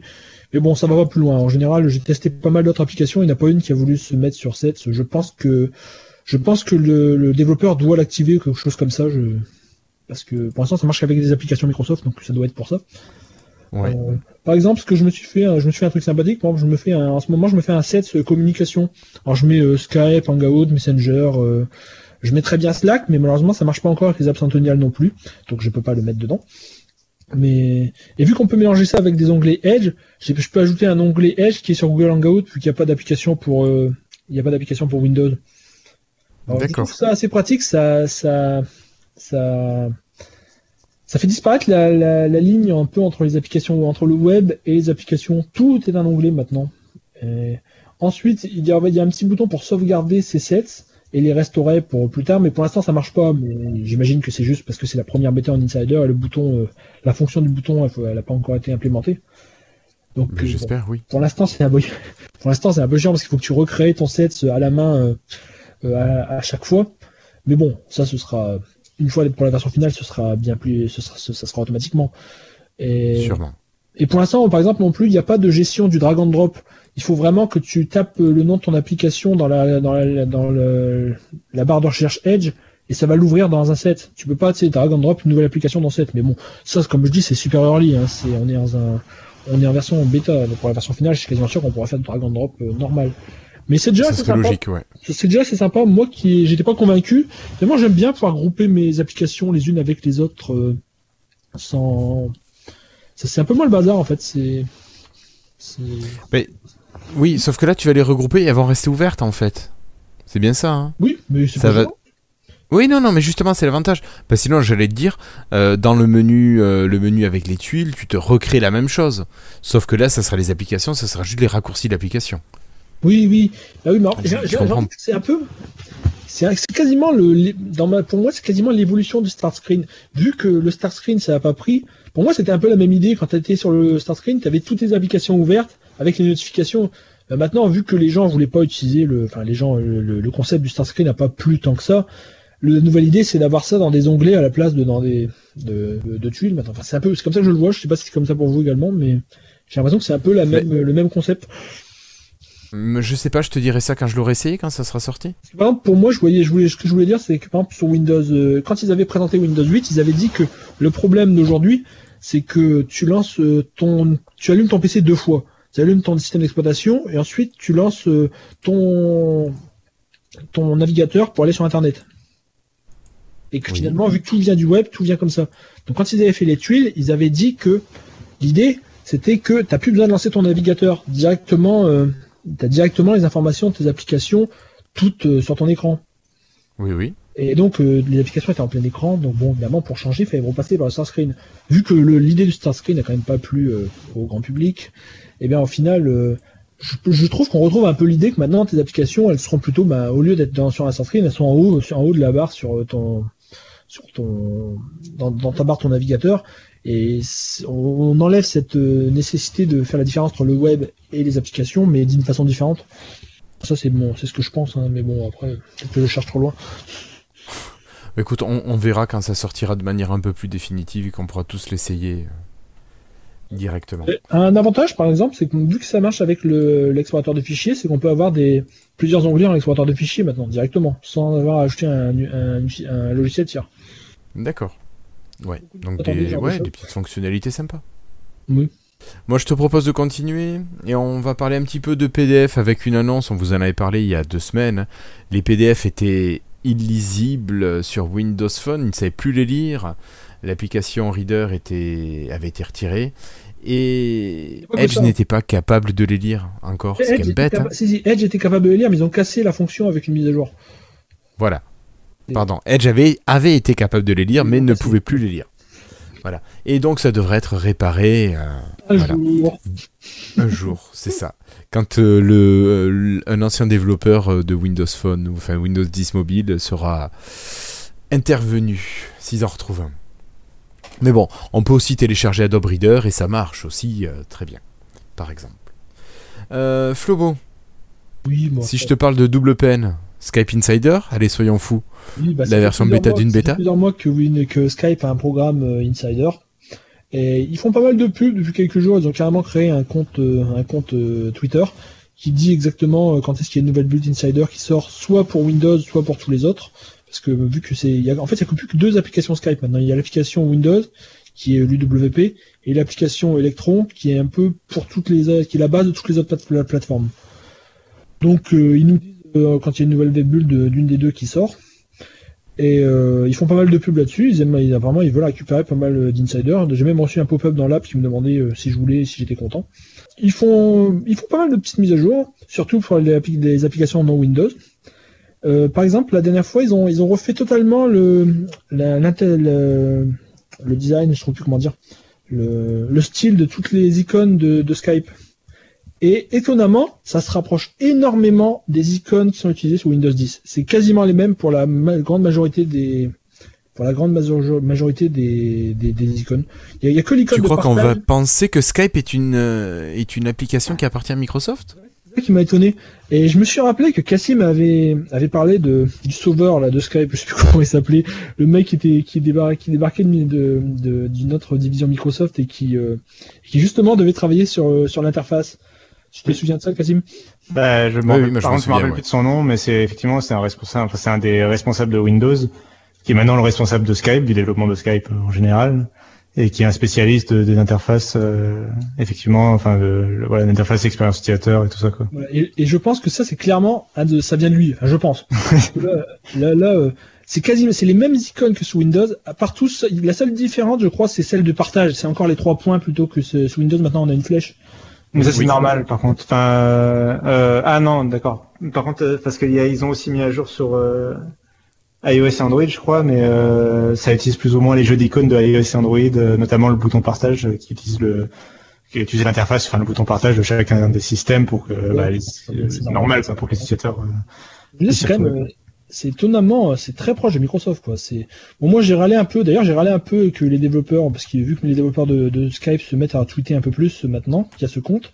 J'ai râlé un peu en disant que le WP elle était un peu abandonnée quand même parce que par exemple moi qui utilise encore Skype un truc tout bête, hein, mais sur tous les autres clients, euh, que ce soit l'application euh, pour Windows 7 Electron, l'application Linux, la, version Android, lorsqu'on envoie des messages, ils ne s'envoient pas. Euh, parfois, ils sont assez un peu longs Skype, c'est un peu mal foutu. Parfois, il y a des, galères, tout s'envoie pas immédiatement. Tu envoies cinq messages, et eh ben ils vont s'envoyer dans l'ordre quand même. Sur le WP, si tu envoies plein de messages y a un bug, il s'envoie dans le désordre, par exemple. Et c'est vraiment un truc tout con, mais ça montre que c'est bah, mal foutu. Un autre truc tout bête, c'est quand tu envoies une photo, toutes les applications, tu as une, une, barre de progression. Sur le WP, t'as rien. T'as un écran bleu, t'as as juste euh, l'image qui apparaît en bleu. Et parfois, elle reste comme ça pour toujours. comme ça charge pas, le, chargement il s'est arrêté et tu sais pas. Et parfois, elle apparaît euh, comme si elle s'était chargée complètement, puis, euh, en fait, c'est pas vrai. Tu vois sur les autres clients qu'elle a pas 5, donc il ment, il, il croit qu'il l'a envoyé, mais il l'a pas envoyé. Et ça fait un peu l'UWP, ça fait un peu pitié. Et donc je râlais un peu pour ça, puis ils m'ont dit, euh, ils m'ont dit le, truc classique que oui oui on comprend, c'est normal de râler. Euh, euh, bientôt on aura les mêmes futurs partout, tout sera la même chose sur l'UWP que sur les autres. Ouais. Bon, j'attends de voir. Hein. T'attends de voir pour y croire, oui. Oui oui oui, c'est ce qu'ils disent. C'est bon. Enfin, quand même, ça montre qu'il travaille encore pas mal dessus, mais sur toutes les versions, sauf la version Windows. Bon, une autre application qui arrive cette fois-ci sur Xbox, c'est l'application Deezer. Euh, c'est vrai qu'on les avait sollicités sur Twitter il y a quelques semaines. Euh, je pense que c'est avec Trivial Pampa, on en avait parlé, puis euh, on avait envoyé un message à Deezer. Et donc, l'information est sortie il y a quoi? Il y a 2-3 jours? L'application Deezer est disponible pour Xbox. Et j'ai fortement apprécié le compte Deezer qui nous a écrit sur le compte Lifestyle pour nous annoncer la sortie de Deezer. Donc merci à eux. Je leur ai dit qu'on en parlerait ce soir dans le, dans le podcast, donc c'est chose faite. Alors cette application Deezer, bon, ben, ça vous permet de pouvoir écouter soit vos playlists ou la musique, euh, que ce soit ce que vous avez déjà mis de côté ou bien les, les streamings euh, avec le flow, là, ce qui est soi-disant personnalisé pour chacun. Mais n'empêche, ce qui est sympa, c'est que Deezer va pouvoir être accessible à partir de vos séances de jeu, tout simplement en appuyant sur le bouton Xbox, ça va vous faire apparaître dans le menu latéral euh, toutes les commandes pour pouvoir changer de piste, modifier le volume, etc. Donc ça c'est très pratique de pouvoir facilement gérer sa musique dans le jeu. Euh, donc ben, très bien pour 10 heures, un bon point. Moi je l'ai pas encore essayé, j'ai pas eu le temps ces jours-ci, mais j'attends ce week-end pour pouvoir voir ce que ça donne. Donc merci à eux pour avoir fait une application qui a priori a plutôt des bons premiers retours. Je sais pas si vous voulez rajouter des choses là-dessus. non, mais Spotify sur Xbox? Pardon? Bon, c'est les premiers à faire une bonne app ou est-ce qu'il y a un Spotify bien sur Xbox? J'ai pas de compte Spotify, donc euh, j'ai pas essayé, je t'avoue. Il y a Euh, j'ai j'ai Groove, mais qui a pas ce côté interface aussi facile à gérer qu'a a priori ce qui est donné, euh, ce qui a été indiqué par Deezer. donc, donc ce serait peut-être devenu la meilleure app de musique sur Xbox. quoi. Peut-être. Euh, voilà, il y a l- l'application Spotify, elle est sortie quand même assez récemment pour qu'il me semble qu'elle soit bien. Euh, sur Xbox One, elle était sortie en grande pompe, euh, je sais plus, il y a quelques mois, c'était... Euh, euh, Ah, mais je, je l'ai pas testé, donc je pourrais 2017. pas te dire. Mais voilà, je, je sais pas, je saurais pas te dire sur la qualité. Euh, mais par contre, enfin, ça, ça ne change pas qu'un de ses gros concurrents c'est Deezer et que surtout en France. Et euh, enfin, c'est bienvenu. Euh, Oui. Enfin, voilà. quoi. je, me demandais si c'était la première app de musique à Non, non, je crois, je crois pas que ce soit. Du coup, je crois pas que ce soit la première. Mais euh, mais mais ça empêche pas. Voilà. Enfin, mais du coup, ouais, c'est une vachement bonne nouvelle, quoi. C'est bien. Surtout, c'est vraiment le genre d'application qu'on attend sur Xbox, euh, qui sont utiles sur Xbox, quoi. Enfin, C'est pas d'avoir une application euh, tierce qui fasse la même chose, mais là c'est c'est l'application officielle qui arrive, qui est là. Hmm. Euh, voilà. Euh, sinon, attends, WP, je voulais... Deezer Euh, ah, J'ai pas vu de mise à jour de l'application là sur mon PC, donc je me demande si c'est pas deux applications Parce différentes. que peut-être que peut-être qu'à terme ils pourront intégrer les deux en une, ça permettrait d'avoir les mêmes fonctions sur PC. Je crois que sur Spotify, c'est les deux applications différentes aussi. Je me demande s'il n'y a pas euh, en fait, des qui ferait une que. Est-ce que pour pouvoir être lu pendant qu'il y a le jeu qui tourne, est-ce qu'ils sont pas obligés de passer par certaines fonctionnalités qu'il n'y a pas sur PC Je sais pas. C'est possible. Je, honnêtement, je sais pas. Je sais juste que Spotify, je me rappelle, avait été raillé parce que, euh, enfin, c'est le bordel. Il y a 46 000, euh, il y a 46 000 versions de Spotify différentes euh, selon comment, selon le web, l'application Win32, l'application du store, l'application du store qui est une version Win32 Centennial, l'application du Xbox qui est une version universelle, l'application mobile qui était une, une autre version universelle. Enfin bref, c'est un peu le bordel. Euh, Deezer, déjà, ils- bon, Deezer, ils font ça mieux dans, dans la mesure où c'est vrai que euh, la- l'application du Windows Store, il me semble, de Deezer, c'est une application universelle, euh, vraiment native, euh, bien faite, etc. Euh, Oui, parce que je crois que l'application PC Windows 10 mobile est la même. Oui, c'est ça. Euh, Ouais. Deezer, c'est bien fait. Non, c'est Spotify qui est un peu feignant, quoi, euh, sur ça. Me- et donc peut-être effectivement que l'application Xbox, du coup, euh, euh, peut-être que Spotify pouvait pas parce que donc ils ont une application, donc j'ai dit Centennial euh, sur PC et une application universelle sur Xbox, alors que par contre Deezer ayant euh, une application universelle sur les deux plateformes, il y a peut-être moyen pour qu'à terme euh, ce soit euh, Ce les soit deux soient la même. au final. Ouais. Ouais, ouais. Tiens, tant qu'on est sur le sujet, euh, Oui. je viens de repenser à quelque chose. Il y a une mise à jour de l'application Spotify sur PC il y a quelques jours. Je sais pas si vous avez vu. Euh, c'est toujours une centenniale, mais maintenant ils ont enlevé la, ils ont fait comme les nouvelles applications euh, euh, May et Groove, tout ça. Ils ont enlevé la, la barre La de barre en- la barre du La titre. barre de titre. Alors je savais pas que vous pouvez faire ça avec l'application Centennial. C'est c'est pas mal, ça permet de faire des, des applications Centennial assez jolies en fait. D'accord, bon, c'est bien. c'est juste une petite remarque. Donc on peut, on peut maintenant enlever la barre de titre sur les applications Centennial et donc bon, c'est sympa. D'accord. Ça, ça fait un truc un peu plus uni avec euh, les Oui, ça fait joli quoi, parce que c'est vrai qu'elle était moche, hein, la, la- elle était moche la Spotify. Une application qui était sortie, mais j'ai mangé son nom, euh, que Christophe avait trouvé, qui permettait de streamer des musiques de euh, SoundCloud, qui permettait de streamer des musiques de YouTube et de je sais plus où.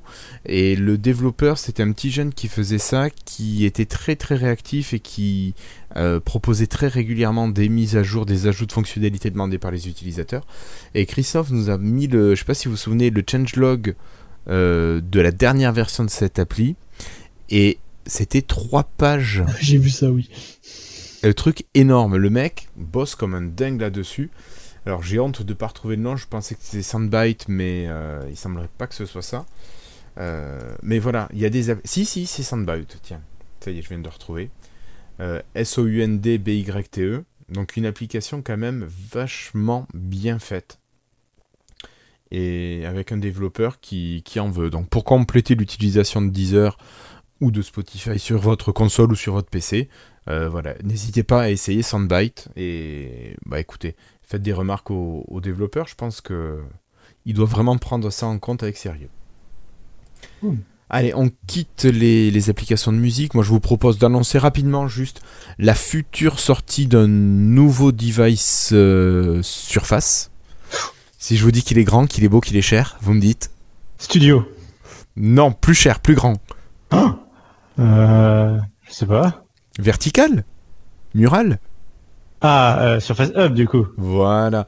Il y a la nouvelle version du Surface Hub qui est en, en cours de réalisation. Donc on devrait en avoir un peu plus euh, très, enfin, assez bientôt. Euh, enfin, assez tôt, voilà, on devrait en savoir un petit peu plus. Euh, bon, faut savoir que le premier prix, je crois que c'est 9000 euros, le, le petit Surface Hub, et le gros doit être dans les 25 000 euros. Ça va. Ouais, ça va, ça va. C'est pas cher, quoi. C'est pas cher le pouce de diagonale quoi. Euh, Non, non, non, Mais, mais, bon, coup, avec oui. un Windows spécial quand même, des outils adaptés euh, pour euh, le travail comme ça en vidéoconférence. Je crois que c'était 100 points de contact sur le Surface Hub. C'est quand même une machine qui est super super intéressante. Oh oui, non, mais sans aucun doute. Euh, c'est juste que nous, on n'est pas le public visé, quoi. Mais euh, Malheureusement. Mais par contre, euh, oui, donc c'est la- l'annonce serait prévue pour la première moitié de l'année 2018, toi. Donc oui, c'est pour bientôt, quoi.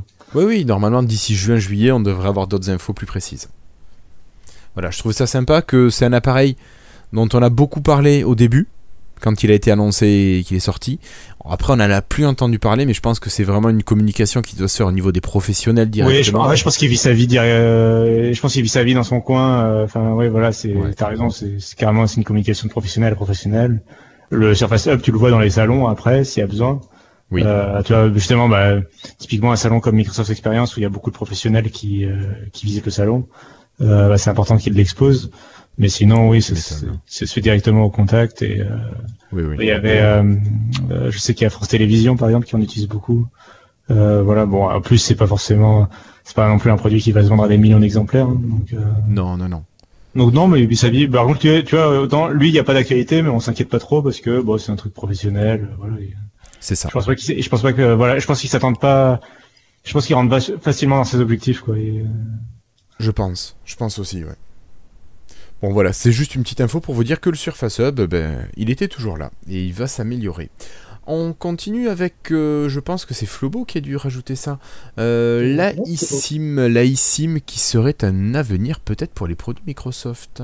Moi qui ai ajouté ça, mais je peux en parler quand même. Mais oui, bien sûr, je compte sur toi. C'est pas grave. Disais, euh, oui, je crois que c'est Daniel Rubino qui a fait un petit article là-dessus, mais je connaissais pas le conseil des mais je pense que Cassim t'en avait entendu parler. Mais Euh, bah, je crois que je l'avais déjà expliqué, surtout euh, dans, Ah ouais, dans oui, l'émission. Mais, euh, non, mais c'est pas voilà, alors explique. Hein. Enfin, on redit. hein, C'est toujours intéressant. C'est juste une carte SIM vierge qui, qui peut être directement intégrée dans les PC et qui pourrait être utilisée pour s'abonner directement à un petit forfait ou acheter des recharges. Par exemple, on peut imaginer si on voyage aux USA, euh, on pourrait directement acheter de la data, euh, des données euh, aux opérateurs locaux plutôt que de devoir utiliser le forfait français avec des options super chères en partage internet ou acheter une, une SIM locale et faire la même chose. Ça, ça paraît assez pratique, comme c'est vrai que dans le futur, surtout quand on quand on a maintenant les PC Always Connected qui vont arriver, ça, ça paraît vraiment être le genre de chose qui va être assez pratique en voyage par- particulièrement. Euh, Moi, j'y vois un autre avantage quand même à ce truc. Enfin, c'est peut-être un détail. Hein, je suis c'est peut-être complètement con, mais euh, en France, je sais pas en plus comment ça marche dans les autres pays. Mais en France, quand tu changes d'opérateur ou que tu changes de forfait, enfin non pas quand tu changes de forfait, mais quand tu changes d'opérateur, euh, l'opérateur t'envoie une carte SIM systématiquement. Oui. Euh, et tu changes de carte SIM à chaque fois que tu changes d'opérateur. Euh, je sais, enfin le gâchis de trucs, quoi, je veux dire, c'est une carte, c'est une carte reprogrammable, quoi. Euh, J'imagine pas le gâchis du, de nombre de cartes SIM euh, mortes euh, qui traînent dans un coin, qui prennent la poussière, quoi. Euh, à chaque fois que tu prends un change d'opérateur. Là, du coup, la carte SIM, elle est stockée directement dans l'appareil et elle est physique, elle est, enfin, elle est euh, non amovible, quoi. Et c'est et c'est l'appareil qui se charge de souscrire à tel ou tel forfait. Et finalement, la carte SIM, elle est compatible avec n'importe quel opérateur, quoi. Et, et je comprends pas comment ce genre de truc est pas arrivé. Enfin, je comprends pas comment euh, les cartes SIM sont pas, ont pas sont pas devenues plus facilement reprogrammables plus rapidement. euh, pourquoi on se fait chier à produire, même les opérateurs, pourquoi ils sont chiés à produire autant de cartes SIM et à les envoyer. Enfin bref. euh, Parce que ça doit rien leur coûter et ça doit peut-être Ouais. leur coûter plus cher de reprogrammer les cartes SIM que de les, de les changer. Tu vois, moi j'ai eu un souci, c'était quand je suis passé du 1520 au 950 XL, euh, j'ai perdu la possibilité d'envoyer des MMS. Alors en bidouillant les APN, j'ai réussi à retrouver ça, mais j'ai contacté le chat de, de Soch en même temps et le mec m'a dit bah, ah, je vous renvoie une carte SIM. Ouais. J'ai mis la nouvelle carte SIM et elle avait les nouveaux paramètres d'APN. C'est con, mais il y avait juste ça quoi. Oui, mais ça, ça pourrait être fait en ligne. hein. Enfin, Mais oui, ça pourrait être fait en ligne, mais euh, enfin, je comprends pas que. Ouais, voilà. je- je sais que le niveau écolo, euh, juste ne pas acheter l'appareil, par exemple, enfin, y a- voilà, c'est pas le dernier des pro- c'est pas le premier des problèmes euh, niveau écologie, quoi. Mais euh, enfin, je trouve euh, quand même que c'est un gâchis. Bah, chaque geste est un geste, euh, voilà, de, de plus de fait, donc euh, oui, pourquoi pas le faire Ça permet aussi à certains opérateurs de vendre la carte SIM à 10 euros à chaque fois. C'est vrai. Oui, bon, mais bon, faudrait pas dire que c'est Free Mobile, par exemple. Mais bon. Oui, c'est bah, Free je- Mobile. je- je- Ou Bouygues sans, sans en vouloir citer. Free Mobile, quoi. C'était ça, c'est exactement ça. Bien New Euh. fait pareil sur les forfaits euh, low cost. Ok. Je savais pas. Si, si. Bon allez, on termine la carte la eSIM pardon et puis on, on parle à une autre mauvaise nouvelle, là, un gros coup de bambou qui vient de tomber sur le dos de, de la division Office. C'est Airbus qui lâche Microsoft au profit de Google. Donc adieu la suite Microsoft Office et bienvenue à Google Doc. Alors je savais pas qu'ils faisaient des outils professionnels chez Google euh, au niveau de la, du traitement euh, de texte et autres. Donc c'est Mais- 13 000 130 000 pardon 130 000 employés qui vont migrer de Microsoft à Google. Aïe. Ce qui, m'a, ce qui était violent, je trouvais, c'était le, la façon dont Airbus disait ça. Il disait qu'il voulait migrer vers un système moderne qui supporte les nouvelles façons de travailler. Je trouve que ça faisait mal la façon dont c'était dit bazar, parce que c'était. euh, c'est... Ouais. On verra dans quelques années si, euh, Ouais. si euh, ils virent Google pour retourner à des façons de travailler qui sont en fait euh, plus efficaces, euh, Et plus Ouais, archaïque. peut-être pas modernes, mais euh, qui marchent mieux. Quoi. On verra. Ouais. Surtout, Airbus, ils me font bien rire parce que pour le coup, enfin, c'est pas forcément. euh, pas, Airbus n'est pas forcément connu pour euh, utiliser des services, euh, enfin chez les ingénieurs en informatique, il est pas forcément connu pour utiliser, pour être euh, à la pointe technologique en permanence. permanence quoi. Ouais, mais s'il faut, ils se sont fâchés avec Microsoft, ils demandaient des ristournes, ils les ont pas eu, ils ont dit eh, on va chez Google. Oui, bah, ils ont fait jouer la concurrence. Oui, c'est ça. On verra dans un an. Ouais, ouais. Euh, bon, ensuite une nouvelle. Alors ça, c'est Flobo. Ça, c'est lui qui nous en a parlé parce que c'est le seul à utiliser cet outil de malheur. Chrome supporte maintenant des notifications natives sur Windows. Ah, c'est- Mais on n'utilise pas de- Chrome, nous, donc on s'en fiche. Bah, eh, si, si, si- il y a que Chrome qui arrive à se connecter à Skype for Business. Je suis désolé, les autres, ils ne chargent pas. Mais non. Non, mais également, le grand avantage de Chrome, enfin, le grand avantage, c'est pas un avantage, c'est que tu es obligé d'utiliser Chrome. Dès que tu veux utiliser les services Google, maintenant, en fait, les services Google, souvent sur PC, ils sont dans Chrome. hein. C'est un peu le piège, euh, c'est la façon dont Google a Les services euh, quoi bloqué tout le monde. Les services Google. Je connais pas. Non, Je n'ai connais jamais entendu parler. Par exemple, un truc tout bête, mais euh, lorsque tu utilises euh, Google Hangout pour, euh, c'est leur, leur Skype, Ah, connais leur pas. système de message. Enfin, un de leurs systèmes de message, parce que Cassim dira, Cassim saura, il y en a, il y en a, il y en a 15 autres, je crois, mais je, je vais pas aller dans les détails. Euh, euh, lorsque tu, tu recevais une notification, en fait, Chrome générait la notification lui-même, avec euh, pas du tout dans le style Windows 10, et donc ça n'arrivait pas dans le centre de notification. Et donc Oui. là, dans la dernière version, ils ont ajouté un petit, une petite option pour pouvoir utiliser les, no- les notifications système. Donc Chrome va envoyer une notification directement dans le centre de notification comme comme une application normale. Moi, moi, ce que je trouve, enfin, c'est quand même une news que j'ai trouvée importante, euh, même si on s'en fout un peu de Chrome et que euh, on peut utiliser d'autres navigateurs, notamment Firefox depuis la nouvelle version. Euh, ce que j'ai trouvé intéressant, c'est, enfin, c'est Google qui accepte, enfin, les développeurs de Google qui visiblement acceptent de prendre en charge une API et une fonction de Windows, quoi. Mais attention, hein, ils n'ont pas fait que ça, ils ont fait la même chose sur OS X en même temps. Ouais, mais tant mieux, mais très bien. Oui, non, mais je, veux dire, ils n'ont pas fait ça que pour Microsoft. Oui, d'accord, mais bon, c'est quand même une, enfin, c'est quand même. euh, Oui, c'est pour ça que je l'ai mis. C'est quand même Google une qui. évolution, euh, c'est quand même assez. Je trouvais ça assez significatif, assez important. C'est c'est un détail pour le moment, mais c'est significatif d'une. Enfin, c'est voilà, c'est Google qui enfin accepte peut-être de jouer avec des règles du jeu de chaque de chaque système sur lequel il est, quoi. Enfin, c'est normal normalement, mais. Ouais, ça serait une bonne chose. Bon, après, pour l'instant, c'est en Canary, donc ça arrivera pas avant pas mal de versions, pas mal de. de Ouais, quelques semaines. euh, versions, Bon, c'est rapide quand même, hein, mais quelques semaines. Et pour l'instant, en, Canary, moi j'ai tenté de l'activer, mais ça a tout planté. Voilà, Donc Donc t'as plus pas de navigateur. c'est pas encore au point. Si, j'ai j'ai- il me reste Firefox et, et Edge. Enfin, non, il me reste que Firefox en fait. Voilà. Alors une nouvelle qui vient de sortir, c'est que la mise à jour de mars pour les Windows 10 mobiles apporte ce fixe des PDF dont on vous parlait il y a quelques minutes. Euh, voilà, donc là ça y est, mon 950 est en train de la télécharger. Oh, bah, Elle est dispo. Vas-y, mise à jour. Voilà, mise à jour. Allez hop. Et puis dernière petite nouvelle, celle-là, j'ai pensé à toi Cassim parce qu'il me semble que c'est un jeu que t'apprécies. Oui. C'est Crash Bandicoot qui sort sur Xbox One X. Yep. Euh, ça a été annoncé. Alors ça a été annoncé au Nintendo Direct. Euh, bon, là, quand, quand tu dis ça comme ça, c'est un peu bizarre. Euh, mais bon, bref, peu importe. C'est euh, donc oui, c'est la le remake de la trilogie Crash Bandicoot qui était l'or- à l'origine sur PlayStation 1 dans les années 90. Euh, ce remake, en fait, euh, donc c'est une voilà, c'est une compilation des trois Crash Bandicoot euh, complètement refait avec un moteur moderne, euh, des jolis graphismes, un meilleur système de sauvegarde, etc. Et, euh, et ce, ce remake, cette trilogie était ressortie l'année dernière sur PlayStation 4 en exclusivité. Et là, donc, il sort sur Xbox, PC et Switch en juillet. Bien sûr, là, sur Xbox, il sera optimisé Xbox One X, donc la, dernière console de Microsoft. Euh, Voilà. Donc, Mais c'est voilà, un moi, c'est une bonne nouvelle, faire plaisir, ça. Bah ouais, ouais, bon, du coup, moi, c'est con, je, je l'ai je l'ai déjà pris sur, du coup, je l'ai déjà pris sur PlayStation. Et si j'avais su, je l'aurais pas pris sur PlayStation, pour le coup. Mais, euh, Tiens, je trouve ça, je trouve ça marrant quand même. Crash Bandicoot chez Nintendo, je sais pas, ça paraît pas- peut-être. Euh, Bah, c'est pas si étonnant que ça en fait. Euh, il, alors, Crash Bandicoot, il a une, il a vraiment une image euh, associée à Sony euh, à cause de ses débuts, notamment Ouais, au parce début, que. au, dé- au début, c'était clairement ça. Enfin, tu te dis. euh, bah, Bah, parce qu'au début, en fait, c'était la. euh, il faut savoir qu'à l'époque, dans les années 90, c'était très important d'avoir une mascotte. Euh. Sega avait Sonic, euh, Nintendo avait Mario, et il fallait absolument que Sony ait une mascotte. Et euh, du coup, tout, euh, on cherchait la mascotte de Sony. Ça, c'est. Il y en a qui pensaient que c'était Lara Croft, d'autres ils pensaient que c'était, euh, euh, je crois que c'est Gecko, peut-être. Enfin, je sais plus, un lézard. Euh, bref, ou je sais plus comment il s'appelait. Il y en a qui pensaient que c'était Crash Bandicoot. Voilà, il y a eu plusieurs comme ça. C'était un peu la guerre des, des mascottes, quoi.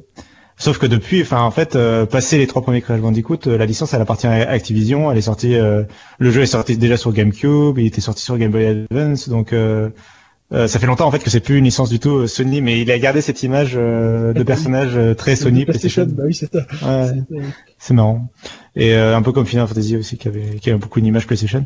Euh, mais du coup, enfin toujours est-il que oui, euh, là Crash Bandicoot il ressort. Euh, je serais quand même on, on attendra de voir ce que le jeu donne euh, sur les consoles sur lesquelles il est porté.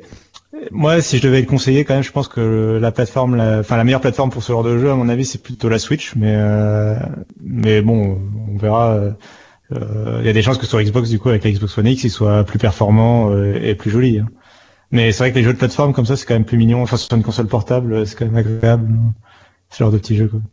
J'ai toujours pas utilisé ma Switch en portable. Un- j'ai toujours utilisé sur la télé, moi. J'ai toujours pas sorti le truc. Ouais, mais t'as peur qu'il lui arrive quelque chose. jamais branché, moi.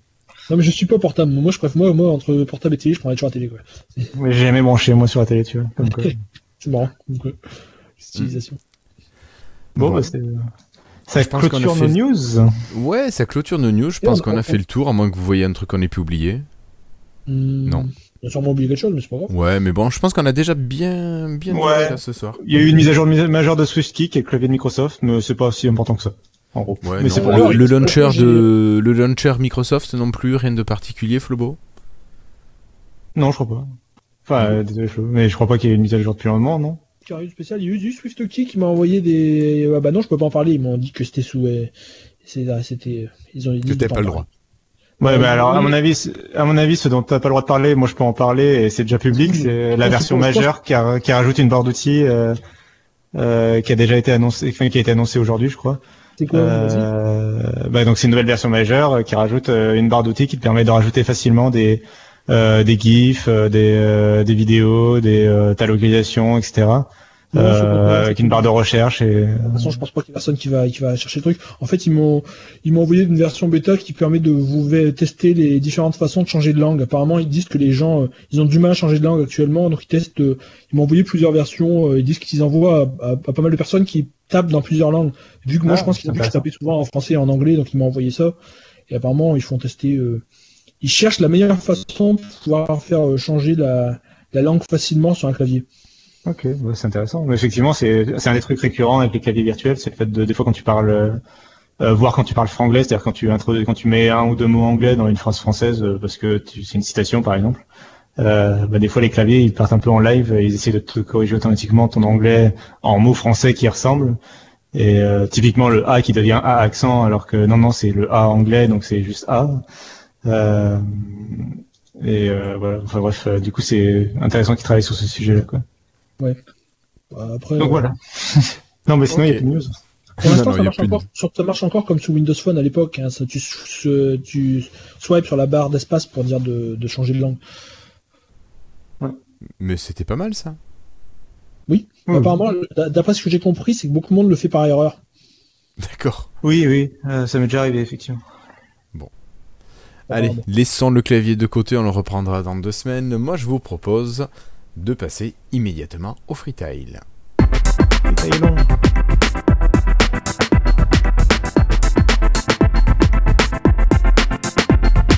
Alors pour commencer, je vais me permettre de prendre la parole euh, encore une oh. fois et vous parler de deux freetiles. Je ferai assez court.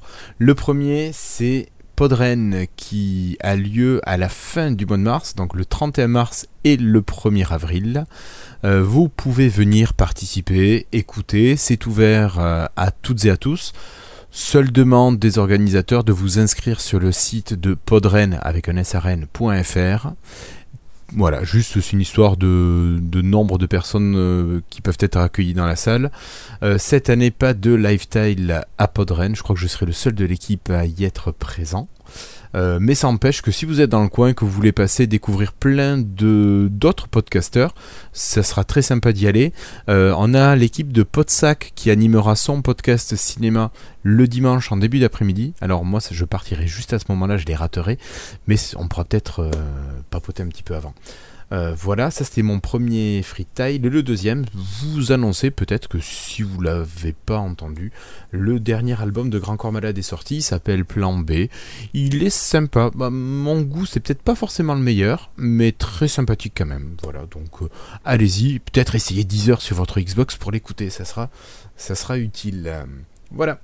Allez, j'ai fini de mon côté. Parole à, à qui? Florian, Cassim J'ai pas pensé à un freestyle, donc. Donc Cassim. Ok, euh, bah, du coup, bah, merci pour tes recommandations déjà, et puis euh, joli, euh, joli lien entre Deezer et, et ta recommandation. Euh, et euh, du coup, euh, oui, moi je voulais parler de deux choses aussi. Alors déjà rapidement, je voulais dire qu'il y a une super série sur Netflix qui s'appelle The Good Place. Je vous conseille d'aller la voir. C'est en deux saisons. D'accord. J'ai encore augmenté mon score là. C'est j'avais conseillé à mon frère, il l'a il l'a regardé et donc euh, il, a adoré aussi. Donc euh, j'ai augmenté mon score euh, qui est toujours à 100% pour l'instant de personnes convaincues, personnes conseillées qui ont essayé, qui et qui sont qui sont ressortis convaincus par la série quoi. Donc je suis content. et donc bon, par contre le vrai fatal du coup blague à part, c'était Black Panther que je suis allé voir hier soir du coup au cinéma, genre trois ans après tout le monde, j'ai l'impression. Euh, et du coup, donc, euh, ouais, c'est ça. Euh, et du coup, bah, je voulais aller le voir. En plus, enfin, j'avais vraiment eu des échos positifs. Euh, bon, bah, du coup, sauf toi, mais du coup, sauf toi, Guillaume. Mais bon, tu me le dis après que je faut aller le voir, donc c'est bon. euh, et du coup, euh, donc, bah, je suis allé le voir, oui. Donc, et donc, j'ai bien aimé. Donc, c'est le dernier film des studios Marvel. Euh, c'est le premier film avec un héros, enfin c'est le premier film de super-héros avec un héros noir euh, depuis peut-être toujours. Euh, en tout cas, c'est le premier Marvel. c'est un film qui a eu qui a eu beaucoup de succès, qui enfin qui est en train de cartonner au box-office. Genre, c'est un des meilleurs films Marvel, enfin dans le classement des films Marvel qui sont tous des cartons en termes d'audience. il est en train de vraiment rapidement monter les échelons. Euh, alors que le casting est euh, moins connu, si tu veux, euh, enfin ils ont moins investi sur le casting que que sur pour d'autres films. Enfin il y a pas il y a pas Robert Downey Jr. Il y a pas toute la clique un peu classique des films Avengers et compagnie. Et du coup, et puis le film a gagné quand même un petit succès aussi critique, j'avais l'impression. Et donc moi c'est confirmé, j'ai vraiment bien aimé. Je dirais pas que c'est mon Marvel préféré, mais par contre, je pense euh, entre guillemets objectivement, enfin, je pense que c'est le meilleur Marvel euh, que Marvel est sorti euh, euh, depuis le début, quoi. Enfin, c'est parce que, euh, enfin, je l'ai trouvé beau, bien, bien réalisé. Enfin, j'ai quelques petits trucs à dire, mais sinon, il est, enfin, je l'ai trouvé vraiment intéressant. ça parle beaucoup du coup, donc c'est centré sur le personnage de Black Panther, qui, est un personnage qui avait été introduit dans dans Avengers, pas Avengers, Civil War. Et, euh, et, euh, et, on en apprend plus sur son pays d'origine qui est le Wakanda. Et euh, enfin, il y a toute une partie sur leur culture. Enfin, je sais pas, c'est j'avais envie. Moi, j'avais presque envie, envie qu'il n'y ait pas d'intrigue et juste en apprendre plus sur leur vie et tout quoi. Et, et tu vois, je crois que j'aurais presque plus préféré comme ça. Ouais, non, mais je, je comprends tout à fait. et euh, je trouve que le méchant, c'est souvent le truc qui pêche dans les films Marvel. Pour une fois, il est à peu près réussi. Euh, je dirais pas qu'il est encore bon, mais je, trouve qu'il y a vraiment une, une courbe d'amélioration chez Marvel depuis euh, euh, depuis quelques films. Ils arrivent enfin à faire des méchants qui sont un peu intéressants et auxquels tu as envie de t'intéresser et qui sont un peu crédibles et qui sont pas juste méchants pour être méchants. Enfin, par exemple, le méchant de Spider-Man était aussi assez intéressant. Euh, Celui-là, je le trouvais aussi très bien. Euh, et le casting, enfin je veux mentionner le casting féminin qui est pour moi euh, bien meilleur. Euh, alors déjà il y a beaucoup de femmes dans le casting principal. Euh, et ensuite, je trouve les femmes vraiment impliquées dans le film et enfin les acteurs du manière générale sont impliqués, mais les femmes encore plus et elle brille vraiment à l'écran, je trouve. Euh, enfin, les, presque les scènes avec les héros, j'avais envie de les, genre oui, bon, j'ai compris. Remettez-moi une scène avec euh, sa sœur ou euh, ou, ou, la générale de l'armée ou enfin d'autres personnages quoi qui sont vraiment que je trouvais cool quoi. Euh, du coup, voilà, moi j'ai plutôt passé une bonne expérience, mais du coup, Guillaume, tu me disais que toi, ça t'avait moins convaincu. Ah, mais complètement, moi c'est au niveau de l'histoire. Autant il y a plein de critiques positives que tu fais avec lesquelles je suis d'accord, mais je me suis fait chier pendant ce film.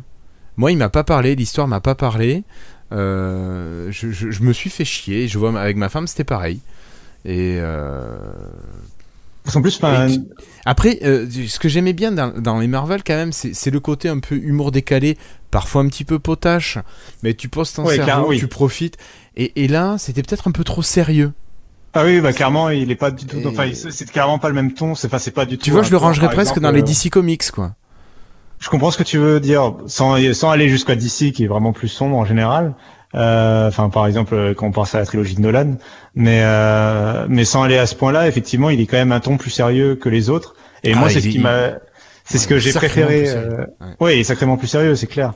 Euh, bah, c'est même, j'ai l'impression que, enfin, ce qui m'a choqué dès le début du film, c'est que tu vois des personnages mourir euh, même des tu sais enfin des euh, des euh, des personnages lambda euh, qui ont pas de nom tu sais qui sont juste là pour se faire tuer hein, dans la hmm. scène mais j'ai l'impression que dans les autres films Marvel même ça ils te le montraient pas en fait tu vois ils étaient toujours assommés ou et j'ai l'impression qu'ils mourraient pas les personnages quoi je trouve que ça montre enfin ça illustre bien ce que tu dis comme différence de ton c'est les autres ils faisaient plus presque je vais dire dessin animé pas forcément péjorativement mais dans le sens euh, on s'adresse à un public un peu plus large et donc euh, presque les enfants peuvent le regarder. Et, euh, et, un côté et plus fun, plus voilà, plus dans la détente effectivement. C'est ça, plus fun dans la détente complètement. Et effectivement, lui, en plus, enfin Black Panther, il a un message politique super super lourd, euh, sans non plus, c'est pas un film politique, hein, faut pas se déconner, c'est ça Marvel. Hein. C'est Marvel mais euh, mais il a un message politique quand même qui est beaucoup plus lourd parce que la situation des Noirs, euh, en particulier aux États-Unis, euh, elle est euh, troublante. Enfin, elle est pas optimale quoi. Enfin, il y a des problèmes clairement. de, ils ont des problèmes en tout cas de, avec la entre la communauté noire et le, de minorité, etc. Et c'est un film qui adresse ce genre de problème, qui, en, qui, en, qui, enfin, le problème est en toile de fond. Trump est en toile de fond de ce, ce film. Et donc forcément, tu, il est un peu, euh, euh, il y a carrément, il y a carrément une mention, enfin une, un sous-entendu direct à Trump euh, dans les dans le post générique. donc donc du coup, enfin bref, du coup oui, le ton est forcément beaucoup plus lourd que les que les qu'un film comme un Thor ou qui se passe, enfin où il y, a, y a pas une scène où il y a où Thor fait une blague ou Loki ou t'as Jeff Goldblum etc. C'est ça, mais tu tu vois, je, je crois qu'on avait vraiment envie d'un film un petit peu avec ce côté potage où tu, tu, tu souffles, quoi. C'est cool, c'est détente. Là, non, c'est, effectivement, c'était. On n'est pas, on n'est pas du tout parti dans cet esprit-là.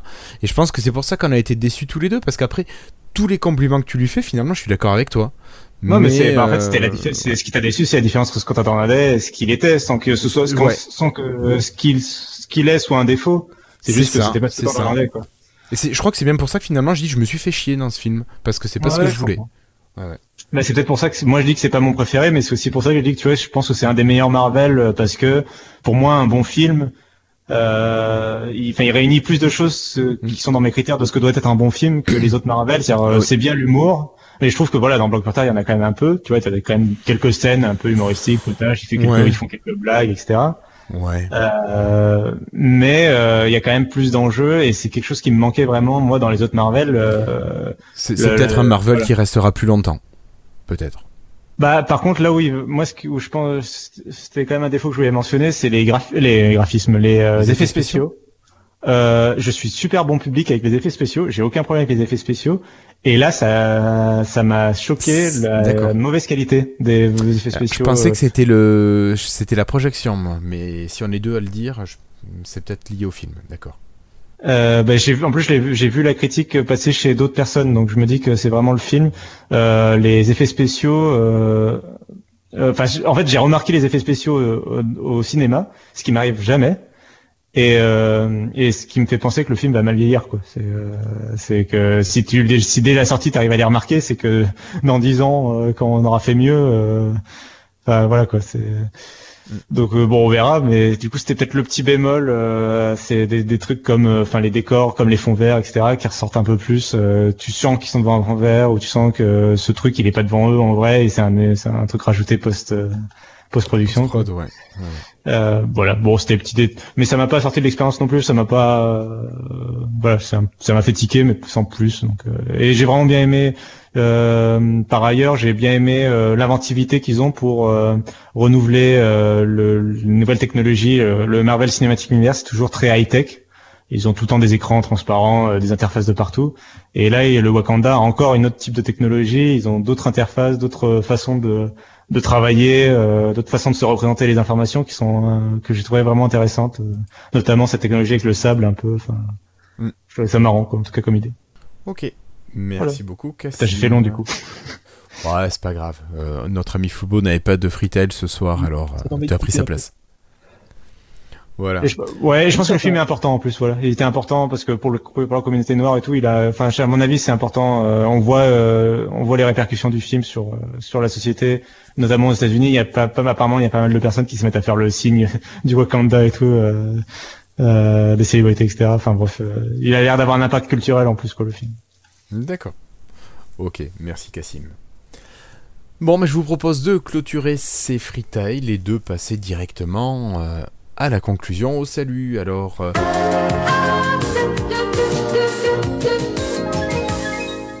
Une pensée à nos amis Florian qui n'était pas là ce soir, une pensée à David qui a eu des problèmes d'intoxication alimentaire, à Patrick qui a eu des problèmes de driver audio, dommage pour faire du podcast, et à Christophe qui était pris ce soir.